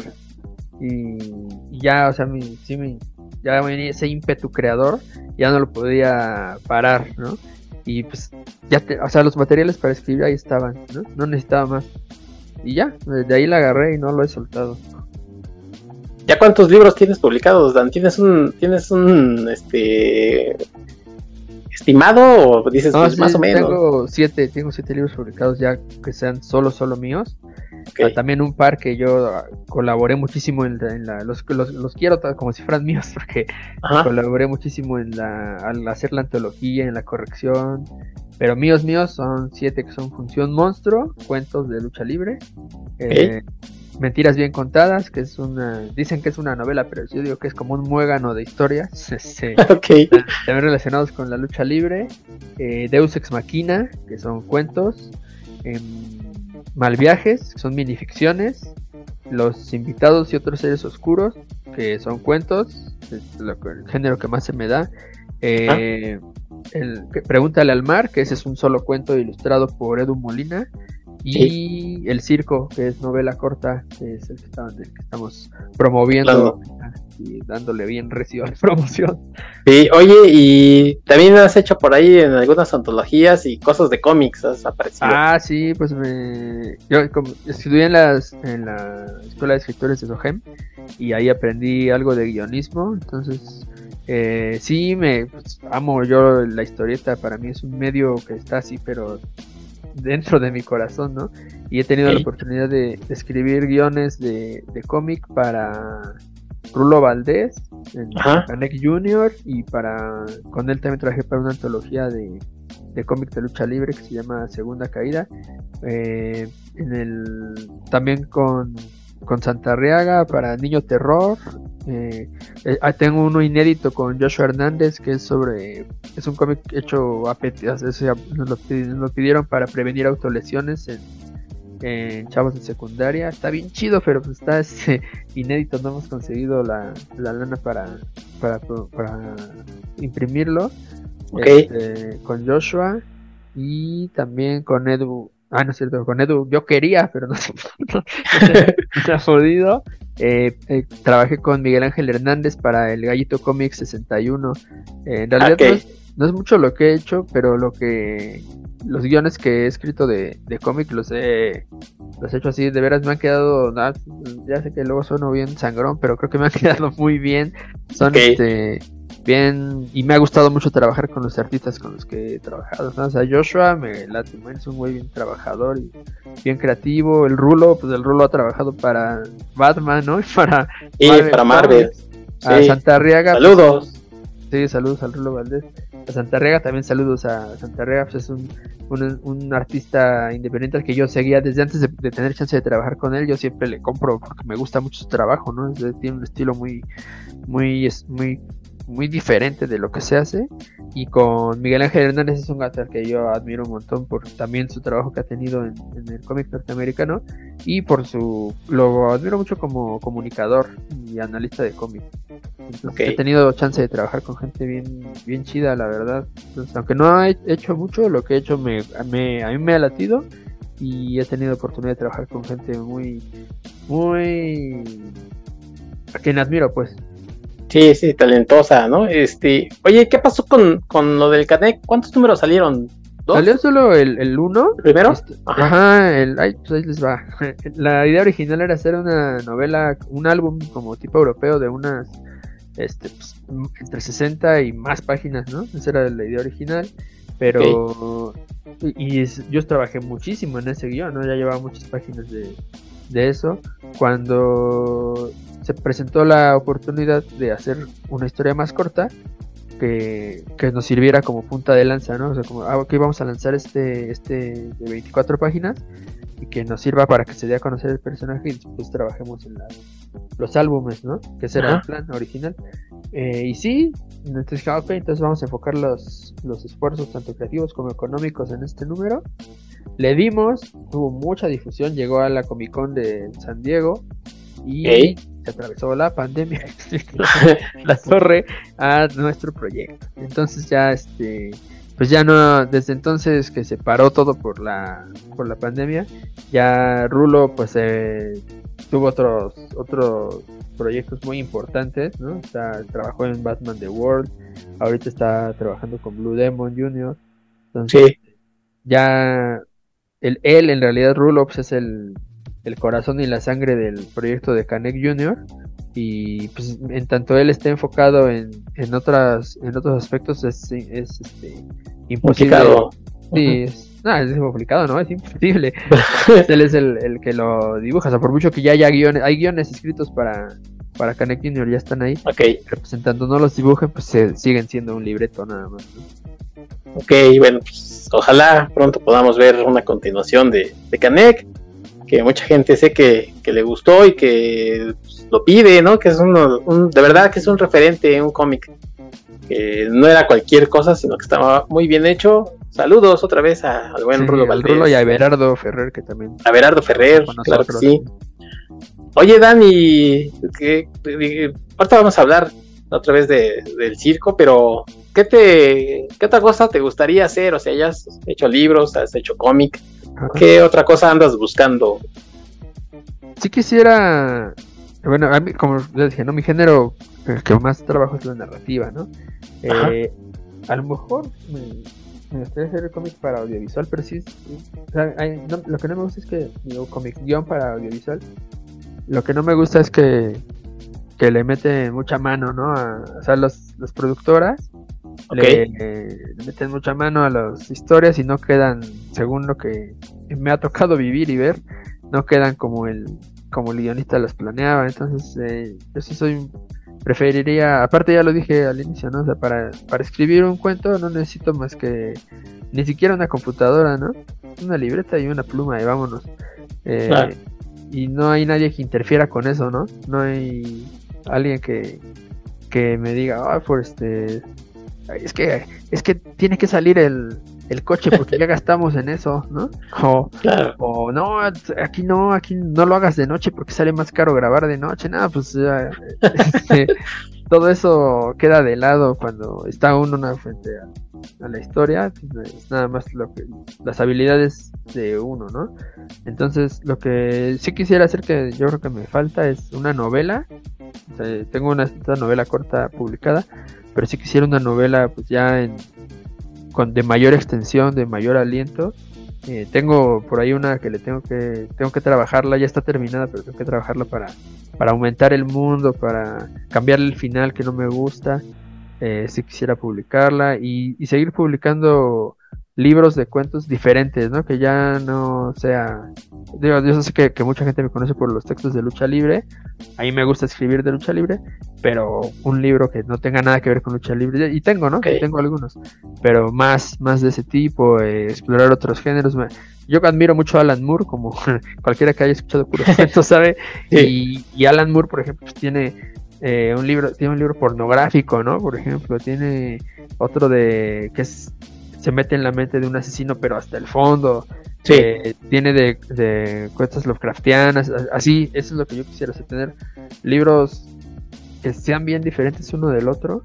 Y más o menos ahí la llevo, ¿no? Entonces, ahí sí, ahí sí no me quejo. Eh, que sean bien diferentes, pero que sigan siendo efectivos y que se note mi, mi estilo. Eh, sí. es como mi ambición.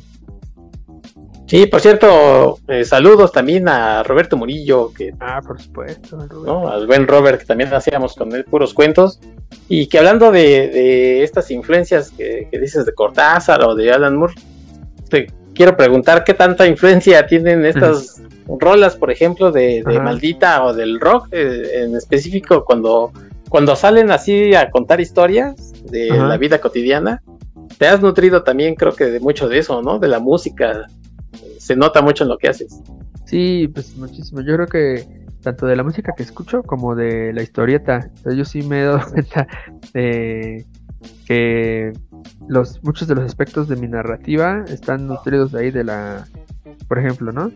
Si yo quiero hacer un, eh, redactar, narrar una escena de acción, sé que no puedo hacer dos, a la, dos acciones a la vez, ¿no? Tiene que ser una y luego la otra, como si fueran las viñetas, ¿no? ok, eh, sí. Y las onomatopeyas y esta, por ejemplo, yo sí noto influencia de, de Maldita Vecindad, de Tex-Tex, de... En, la forma los muñecos. De, buscar a que los personajes suenen, ¿no? Que sí suenen, ¿no? Que no nada más sea como yo me imagino que, que hablarían, sino que suenen reales, ¿no? Que, claro. Y en este caso, en el circo, sí me metí mucho y también a veces lo em, como el ritmo de la de la narración a veces lo tomo de la música no yo ah esto me gustaría que sonara bien malditamente este frenético y pues me pongo Misirlu, ¿no? Un así pues, en loop, una tras otra. O de Prodigy, ¿no? O al revés, ¿no? no Esta, aquí quisiera que tuviera como este, este ritmo, un ritmo bastante más pausado y, y sí pongo música como en ese, en ese mood y cuando ya la hallo, la que digo, ah, por aquí va, la dejo en loop, ¿no? Hasta que yo me meta en ese en esa atmósfera y le intenta reproducirla. Y en el caso del circo específicamente, eso hice con cada una de las rolas, ¿no? Con Pachuco, ponía Pachuco una y otra vez, una y otra vez, una y otra vez, este, para como tratar de agarrar esa, sí, el ritmo principalmente, de, y, el mensaje, ¿no? O sea, si estás para mover los pies, pues eh, así el lector tiene que ir moviendo los pies también, ¿no? En, este Ok. Bueno. Sí, sí, sí. sí Oye, Dan, Sí, oye, pues vamos a escuchar precisamente un gran circo para ya venir a hablar del de, circo un poco más a, fondo y que nos digas este proceso y sobre todo algo muy interesante que, no es fácil de lograr, eh, que es sacar ideas de, algo que ya está establecido, pero volver una historia casi casi personal, ya me dirás si, si esta historia que, que, que estás platicando, qué tanto tiene de ti, así es que vamos a escuchar el circo y regresamos aquí en Archivos Temporales. Estoy con Dan Lee.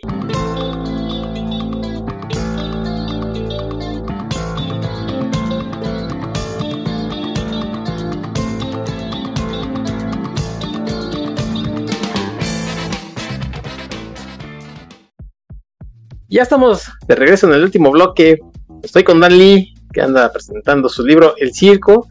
Dan, a ver cómo surge este libro del circo, que eh, fue una idea entre amigos, alguien les dijo, hagan este homenaje, eh, no sé cómo llamarlo, porque sí, definitivamente tomaron las rolas de, La Maldita, del circo, y lo volvieron un libro, pero además Enrique hace un lado del disco y tú hiciste otro, y hacen dos historias totalmente diferentes, pero eh, muy, muy de la ciudad, ¿no? O sea, que se encuentra uno y que de los que se puede identificar de alguna manera u otra y de mayor medida u otra con, las dos historias estas, pero que tiene un montón de la maldita, ¿no? ¿Cómo, cómo surgió este proyecto?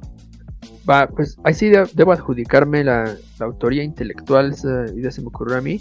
Yo tenía en aquel, cuando, cuando el álbum cumplió 25 años, eh, eh, dije, ah, este es uno de mis álbumes favoritos, este, cada historia cuenta, cada canción cuenta una historia, yo soy cuentista, eh, ahorita está, en ese momento estaba en un taller con Enrique Adonis, con Julián Mitre y con Fernando Jiménez, este, tallereábamos pues, nuestra obra y les, les di la idea, bueno, a mí se me ocurrió, oigan, ¿por qué no hacemos una antología? Invitamos más gente y que cada, cada cuento tenga el título de una de las canciones, ¿no? Porque mi idea era hacer un libro de cuentos este con cada una de las canciones y pues nadie me hizo caso, ¿no?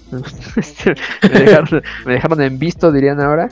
Este, y así sí, güey, luego, ¿no? no, no me hicieron mucho caso, la verdad. Eh, pero pues la idea se quedó ahí y, yo desde un principio sí sabía que lo que quería buscar era historias urbanas. Que, que sí, que, que, fueran narrativa no complicada y urbana, ¿no? Es lo que quería. Eh, y bueno, como ese entonces no prosperó la idea, eh, la retomé cuando se cumplieron los 30 años del álbum y coincidió con que estábamos en la, en la pandemia. Y pues me acordé, ¿no? De cómo me desairaron mis, mis colegas Y dije, ah, pues lo voy a hacer yo solo. Pero mi idea, y, aunque por unos días le estuve dando vuelta a la idea de, ah, ok, ¿cómo le, qué cuento va a salir con, con Pachuco? ¿Qué, cuento eh, va a salir con un poco de sangre? Eh, después, eh, dándole vueltas a la idea, dije, no, no, no, no, esto está más, estaría más chido que fueran dos novelas cortas, que una fuera el lado A y otra el lado B, y que, si, que tuvieran la estructura del, del álbum, ¿no? O sea, la, una novela corta con cinco capítulos y la otra con seis, ya, o sea, sí, me, yo fragué la idea en, Choya, ¿no? Y justo por esos días me, se comunicó conmigo este Enrique, Enrique Adonis, y me preguntó, no, oye, ¿te acuerdas de esa idea que me dijiste la otra vez y te bateamos, bla, bla, bla? Y así, la verdad. Y yo ya llevaba escritos dos capítulos, ya llevaba escrito Pachuco y, y un poco de sangre. Ajá. Y, y sí le dije, no, pues está, sí lo estoy trabajando así, ¿no? Y yo ya empecé con el lado A. Y, y, sí, o sea, no recuerdo sus palabras, pero sí fue como, ¿qué onda? ¿Le puedo entrar? Y, y a mí me pareció excelente, ¿no? Porque eh, aparte de que todavía no tenía yo la, la escaleta de la historia del lado B, pues me pareció buena idea que fueran dos voces diferentes, ¿no? Que él también es, le gustaba el álbum, que él eh, le gustó lo que yo le comenté de que fueran dos novelas cortas. Él estaba explorando, él también es cuentista y muy bueno, pero estaba explorando la, novela en ese momento. Y, pues sí, o sea, pues, que me cayó la verdad como, como caído del, como del cielo, ¿no? Como, como anillo al dedo, diría nuestro presidente. Eh, justo en esas épocas, ¿verdad? Eh, que para, para el plan, ¿no? yo ya había decidido que fueran dos novelas cortas, entonces, pues qué mejor que, que no fuera... Yo corría el riesgo, ¿verdad? De que fuera repetitivo el, el, lado B de alguna forma, y en cambio así pues ya no iba a hacerlo. Y pues sí, lo que sí acordamos los dos es que, pues, que no tuvieran que ver con las historias que se cuentan en, en el disco, ¿no? Que no fuera un poco de sangre que no fuera de un limpio para brisas que, lo atropellan y así, ¿no? Eh, entonces que se retomaran elementos, ah, pero precisamente creo que es como se tiene que hacer un, tributo, un homenaje, ¿no? Retomarlo, eh, retrabajarlo, interpretarlo de una forma diferente y, y en este caso que es la narrativa, pues contar, contar algo que no sea lo mismo. Si fuera música, pues sería que suene diferente, ¿no? La, la rola. Eh, y, así fue, o sea, la idea tal cual es así como te acabo de platicar, fue... Ok. Así se llevó su tiempo. Oye, Dan, ya platicabas al principio, la historia de Enrique Adonis es básicamente de un tipo que, pues, deprimido en, Yucatán, se viene para, para Ciudad de México, el DF, Ciudad Bolillo, este, Chilangolandia, como ustedes le quieran llamar, a, pues, a vivir una experiencia no tan agradable, ¿no? Pero al final de las cosas, bueno, pues digamos que logra hacer algo que no pensaba él, ¿no? Exacto. O sea, esa es la historia de, Enrique y yo creo que, que logra muy bien retomar las, las rolas que le tocaron, las, hace muy bien, pero lo que a ti te tocó que hiciste una historia de estos chavitos que básicamente están en la secundaria, que admiran a la maldita, que están en ese entonces que es más o menos 91, 92, ellos están en, la secundaria y que la maldita pues, está como en su pleno apogeo, que quieren ir a ver a la maldita, ellos este, incluso hacen una bandita, ¿no? Homenajeando los, los se llaman los malditos. a todo el mundo nos pasó, ¿no? Y yo te decía, Ah, este, off the record, que me sentí muy identificado con tu historia, que no porque estés aquí. Pero bueno, pues creo que todos fuimos chavos, estuvimos en la secundaria, que teníamos sueños, queríamos hacer cosas. ¿Cuánto hay de ti en esa historia, Dan? O sea, ¿eres algún personaje o son algunas este, memorias que, por ahí dice, ah, voy a meterle esto que viví? Es totalmente ficticio porque no puede ser 100% ficticio porque eso del G3 ya me dijiste que sí existe. Pero, este, ¿qué tanto hay de ti en esa historia? Pues mira, primero todos, los todos mis personajes soy yo, de alguna forma, ¿no? por, por, algo me identifiqué con ese personaje, algún rasgo de, ya sea de mi personalidad actual o de, mi, de mis personalidades pasadas, porque pues, todos somos diferentes a como, como fuimos. Sí. Eh, no sé, me identifico con alguno de todos mis personajes del que elija, ¿no? Aquí voy a empezar, por ejemplo, con Diana. Diana es la, la mujer, la chica protagonista. También es una adolescente a la que le gusta Melita, que tiene, le pasó algo, esa es, su familia es sobreviviente de, de, algo que no voy a decir porque se arruinó la historia. Sí. Eh, es sobreviviente y ella, su rasgo es, es que ella es fuerte, ¿no? Y decidida. Eh, y, y, a lo mejor yo no soy fuerte ni decidido, pero hubiera querido serlo, especialmente a esa edad, ¿no? Eh, y, y, eso es algo, ¿no? También es aspiracional, o sea, yo, yo no tenía la fuerza que tiene Diana, ni la decisión que tiene Diana, pero me, me hubiera gustado o serlo, o, o que la chica que me gustaba lo fuera, ¿no? Para que, porque Diana se, o sea, en algún momento lo dice, ¿por qué me tengo que esperar a que este güey me llegue, no? O sea, a que este vato quiera, me diga que quiere conmigo, pues yo también puedo decirle. En nuestra época no, se estilaba, ¿estás de acuerdo, mi buen? Sí, no, no, no, era muy, era muy difícil que alguien te llegara, ¿no? Ahora ya, ahora ya ni se, ni se dice nada, pero sí. Ya estamos en otra época muy diferente. Es Diana, ¿no? Rex, eso es, es como un, un güey que eh, es banda, pero es gandaya, ¿no? o sea, de alguna forma es, chido, se lleva con la banda, pero si es gandallón, es bully, es abusón. Y ahí, eh, pues yo jamás fui alto y fuerte como Rex ni musculoso. Bueno, musculoso hasta ahorita, ¿no? Que, que ya. no es cierto. Quienes me conocen saben, ¿no? Que parezco como Don Ramón. Pero este. Que pero ese abuso verbal, ese, vaya que yo sí lo ejercía, ¿no? Este, tanto en esas épocas como en otras posteriores, que, este Rex haya como joder a la, a la gente con su, con su léxico. Y yo, eh, o sea, ahí sí, lo ni siquiera tuve que, pensar mucho. ¿no? Dije, esto es lo que yo le hubiera dicho a estos vatos, ¿no? Porque yo era así, era muy, era, era muy abusón en, en cuanto a mi léxico, ¿no? Verbalmente. Eh, y luego, bueno, viene Mario. Mario es el amigo de Sergio, que es nuestro otro protagonista, que es este un chavo despreocupado, que todo le sale bien, ¿no? ¿Quién no quisiera, que no quisiera ser Mario, que se mete al slam y vuela con, con todo y sombrero y sale y todavía trae el sombrero puesto, ¿no? sí. todo le sale bien y él, él, mismo lo dice, no, yo todo lo sé y lo que no lo invento. Eh, y, y, despreocupado, ¿no? Como que yo creo que que era nuestro ideal en los 90, ¿no? ser cool, ¿no? Ser cool y que todo nos saliera bien. Eh, él, es el amigo de... y un apoyo, ¿no? Para, para Sergio. Y Sergio, que es con el que más identifico, que es este, este chavo de secundaria, que se enamora, como yo creo que todos nos hemos enamorado de, de muy jóvenes, ya sea en la, en la adolescencia o en la prepa, no sé, eh, pero no sabe, no sabe qué hacer con esto, ¿no? Yo este me gusta un montón, le hablo y todo, pero pues en realidad es tan confuso lo que estoy sintiendo que, que no sé ni qué hacer, ¿no? Con esto. sí.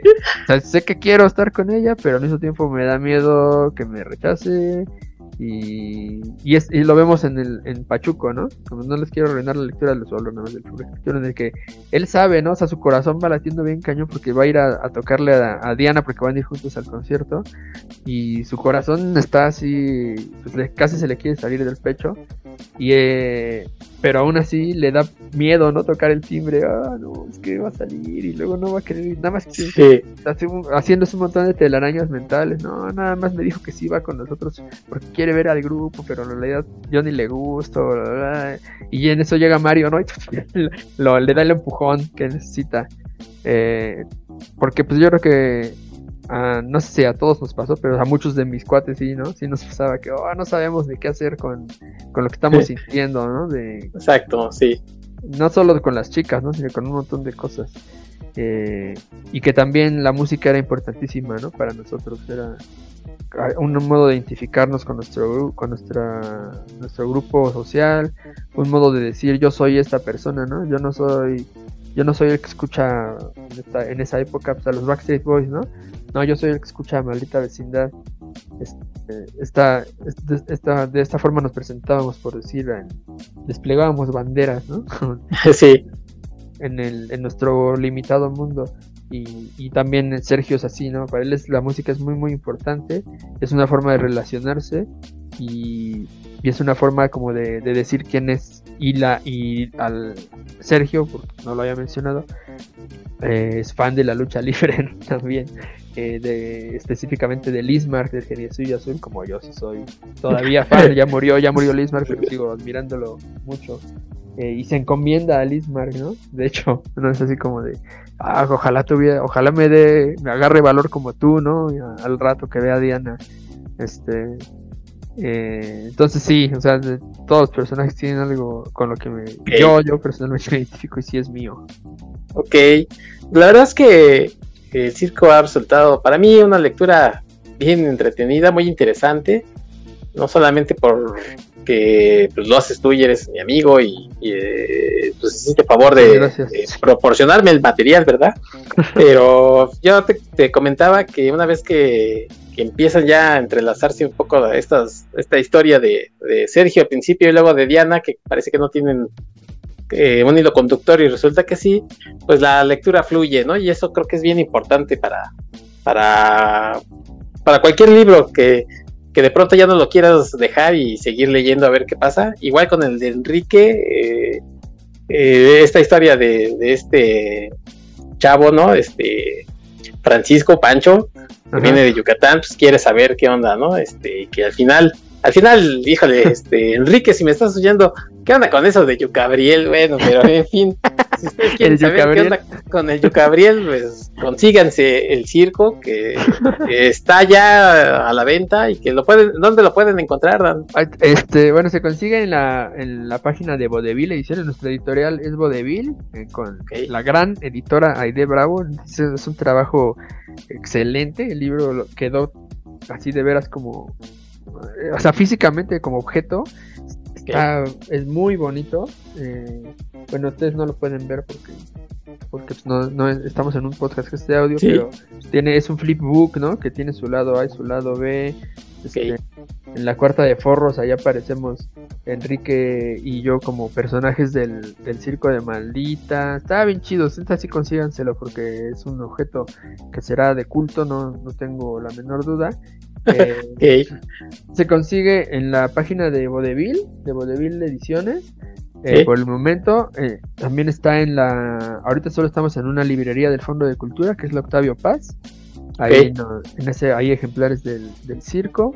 ¿La Octavio Paz es la que está ahí en Miguel Ángel? Miguel Ángel, ajá, está Miguel Ángel de Quevedo. Y bueno, con en, en, las redes sociales de Enrique Adonis y en las mías, Dan Lee, yo solo tengo Facebook, así que en Facebook ahí me, encuentran. Eh, pues en lo que encontramos este, otros puntos de distribución es lo que, lo que tenemos. Y bueno, ahorita tuvimos una campaña bien intensa de presentaciones del 28 de septiembre al 20 de noviembre. Ahorita pues va fin de año, pues ya se, vamos a descansar un poco de eso, aunque es muy probable que este libro lo esté presentando en la Feria del Libro de la Alameda, que ya no falta, es a fin de año, salas en a fin de año. Este, ojalá que, que se haga el espacio ahí. Pero ahí, ahí es ahorita donde estamos en presentaciones nuestras, en la librería Octavio Paz y en la página de Vodevil Edición. Ahí se puede conseguir. O bueno, con nosotros directamente en redes sociales y se lo llevan dedicado. Pues muy bien, muy bien, Dan. La verdad es que muchas felicidades con este libro que andas.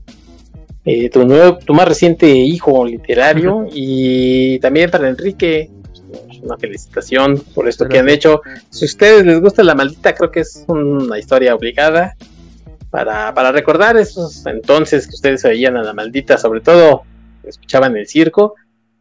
Y, y además, para terminar, Dan, la gente de la maldita vecindad sabe, conoce este libro. Que pues. si, si, si la respuesta es positiva, afirmativa, eh, R de 14, este, no sé si es R10, ¿no? Ya dice.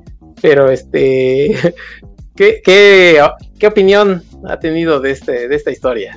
El primero que, que supo de esto fue Sax, que así desde el cielo, así como Simba, como este, En sí Sangrantes Murphy, es lo, creo que es lo, más parecido. Este, él, supo, ¿no? Porque pues también la muerte de Sax en realidad fue algo que detonó en mí la... O sea, esta idea ya la traía arrastrando, como le dije, desde, desde el 25 aniversario y cuando y es algo que pues, uno va deja, va dejando atrás, va dejando ahí en, el disco duro y de repente cuando cuando Sachs murió dije no ya o sea esto este ya yo me hubiera gustado que él conociera el libro no ya ya no se pudo ya valió más. Claro. eh, pero dije pues ya no puedo dejar pasar más tiempo. Si si lo voy a escribir va a ser ahora y, que al menos los que restan lo, lo conozcan no eh, y efectivamente tuve la, tuvimos la oportunidad de contactar a Pacho, que él el baterista, aunque ahorita ya no toca con ellos, pues toca, él, fue de los creadores del circo. Eh, y él sí se lo dimos en su mano, dedicado, bla, bla, y nos dijo que es un libro que le gustó mucho, ¿no? Eh, afortunadamente tuvimos esa, esa interacción con él. Luego, más adelante, yo tuve oportunidad también de entregarle un ejemplar a Rocco, en ese entonces pues, no lo leyó porque pues, apenas se lo, se lo di. Eh, la retroalimentación que tenemos de él es por parte de, Pato, porque Pato acompañó a Enrique y a Aide, a otro coautor y la editora, en la presentación que hubo del libro del 20 de noviembre en la Feria Internacional del Libro Infantil y Juvenil. Ahí estuvo Pato, ¿no? Él sí leyó el libro y él eh, lo que nos dice es que, bueno, primero a él le gustó muchísimo, ¿no? Todas sus palabras fueron este, de, pues digamos que halagüeñas ese día, para tanto para el libro como para las historias y la forma en la que nos acercamos a su obra. Y por voz de él sabemos que a Rocco y a Aldo también les gustó el, libro. Son, son quienes nos falta en contactar a Lobito, que otro el, sí no, tenemos la oportunidad, no hemos tenido, porque estoy seguro que la vamos a tener, de hacerle llegar un ejemplar. Pero hasta ahorita pues, todos han estado muy contentos con, con el trabajo que hicimos Enrique y yo.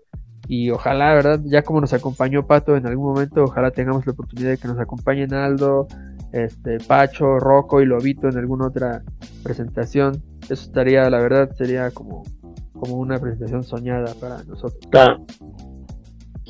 Pues muy bien, Dan, pues muchas felicidades otra vez. Qué bueno que, que básicamente la gente mencionada ahí está contenta con, con, el producto y la gente que lo ha leído estoy seguro que, que está satisfecha con la obra que se han encontrado. Y pues no me queda más que agradecerte que hayas venido a Archivos Temporales a hablar de música, de la maldita vecindad y de tu nuevo libro, que ya sabes que tienes las puertas abiertas aquí para cualquier cosa que saques, pues venirla a platicar. Y ya quedamos por ahí, este, a ver, un día empleamos eso de, del este, rock en tu idioma, te traes al otro este, muchacho descarriado, no sé dónde ande. Eh, yo también, la gente que escucha archivos temporales ya sabe que tuve una bronca ahí con, el Face, pero pues ya me tuve que eh, dar otra cuenta, ¿verdad? Eh, gracias, Mark Zuckerberg. Pero ya también por ahí voy a contactar a Saiz que se venga a platicar de, música y pues este, ahí en el futuro haremos más cosas. Dan, pues, muchas gracias. Repite tus, tus, tu Facebook para la gente que te quiera contactar. Sí, en Facebook me encuentran de forma muy sencilla como Dan Lee. Mi nombre es Dan con acento en la A. Y luego Lee es L-E, como el apellido de mi verdadero padre, Bruce Lee. Entonces, sí me encuentran fácilmente. Gracias a ti, Héctor, por la, por la invitación. Eh, al quienes nos, escuchas, nuestras escuchas, si ya conocen el, el libro, eh, por favor hagan el boca el boca a boca es la mejor este, promoción que tenemos los artistas independientes. Eh, promuévanlo eh, inviten a la gente cómprenle uno a sus a quien crean que le puede gustar porque es este eh, aparte de que son pocos los ejemplares y van a ser de culto, se los garantizo, eh, pues es la mejor forma de apoyar a, sus, artistas independientes eh, favoritos. Y si no lo conocen, pues ahí está la invitación, láncense, vamos, empezando enero vamos a tener otras, otro set de presentaciones, láncense, se lo van a llevar autografiado. Si logramos que nos acompañen gente de maldita, pues se pueden llevarse el libro aparte autografiado por ellos, ¿no? Entonces está todavía doblemente eh, valor, le va a tener un valor su, ejemplar más sentimental, bastante más, más alto. Y pues ojalá que tengan la oportunidad de, conocer la obra. O sea, estoy seguro, así se los garantizo que les va a latir. Sí, sí, yo también estoy seguro que, se van a entretener y que les va a gustar mucho esta obra del circo de, de, Dan Lee y Enrique Adonis. Oye, pues Dan, otra vez agradeciéndote y agradeciendo a la gente que nos escucha. Muchas gracias por hacer de Archivos Temporales uno de sus podcasts favoritos. La gente que ya se puso en contacto pues con archivos ahí en Twitter, este Dan, pues es un ermitaño que, que huele a galleta y por eso está en Facebook nada más. Entonces, este, pues por ahí me dicen que tiene TikTok, pero pues eh, le da pena, pero OnlyFans. eh, y OnlyFans, pero este el TikTok, eh, al, digo el Twitter no le hace, pero la gente que por ahí ha, ha, compartido que somos uno de sus podcasts favoritos, muchas gracias, muchas gracias a toda la gente y bueno pues seguimos haciendo cosas aquí en Archivos Temporales, ya saben, estamos en Twitter como Aten Podcast, en Facebook Archivos Temporales, pueden dejarnos comentarios en Evox, en Spotify y a mí, Héctor McCoy, pues, siempre les agradezco por todos los mensajes que me llegan. Dan, pues vamos a cerrar obviamente con Kumbala, ¿no? Agarren a su pareja de cachetito y si, todavía están en edad de, porque ya el cuerpo, el se cansa, pues aprovechen. Así es que, Dan, muchas gracias. No, pues a ti, pues ya, ya se, ya se ve venir la, la luz roja que anuncia el lugar. Exactamente, mejores palabras no se podían haber dicho. Vámonos. Hasta un próximo episodio. Adiós.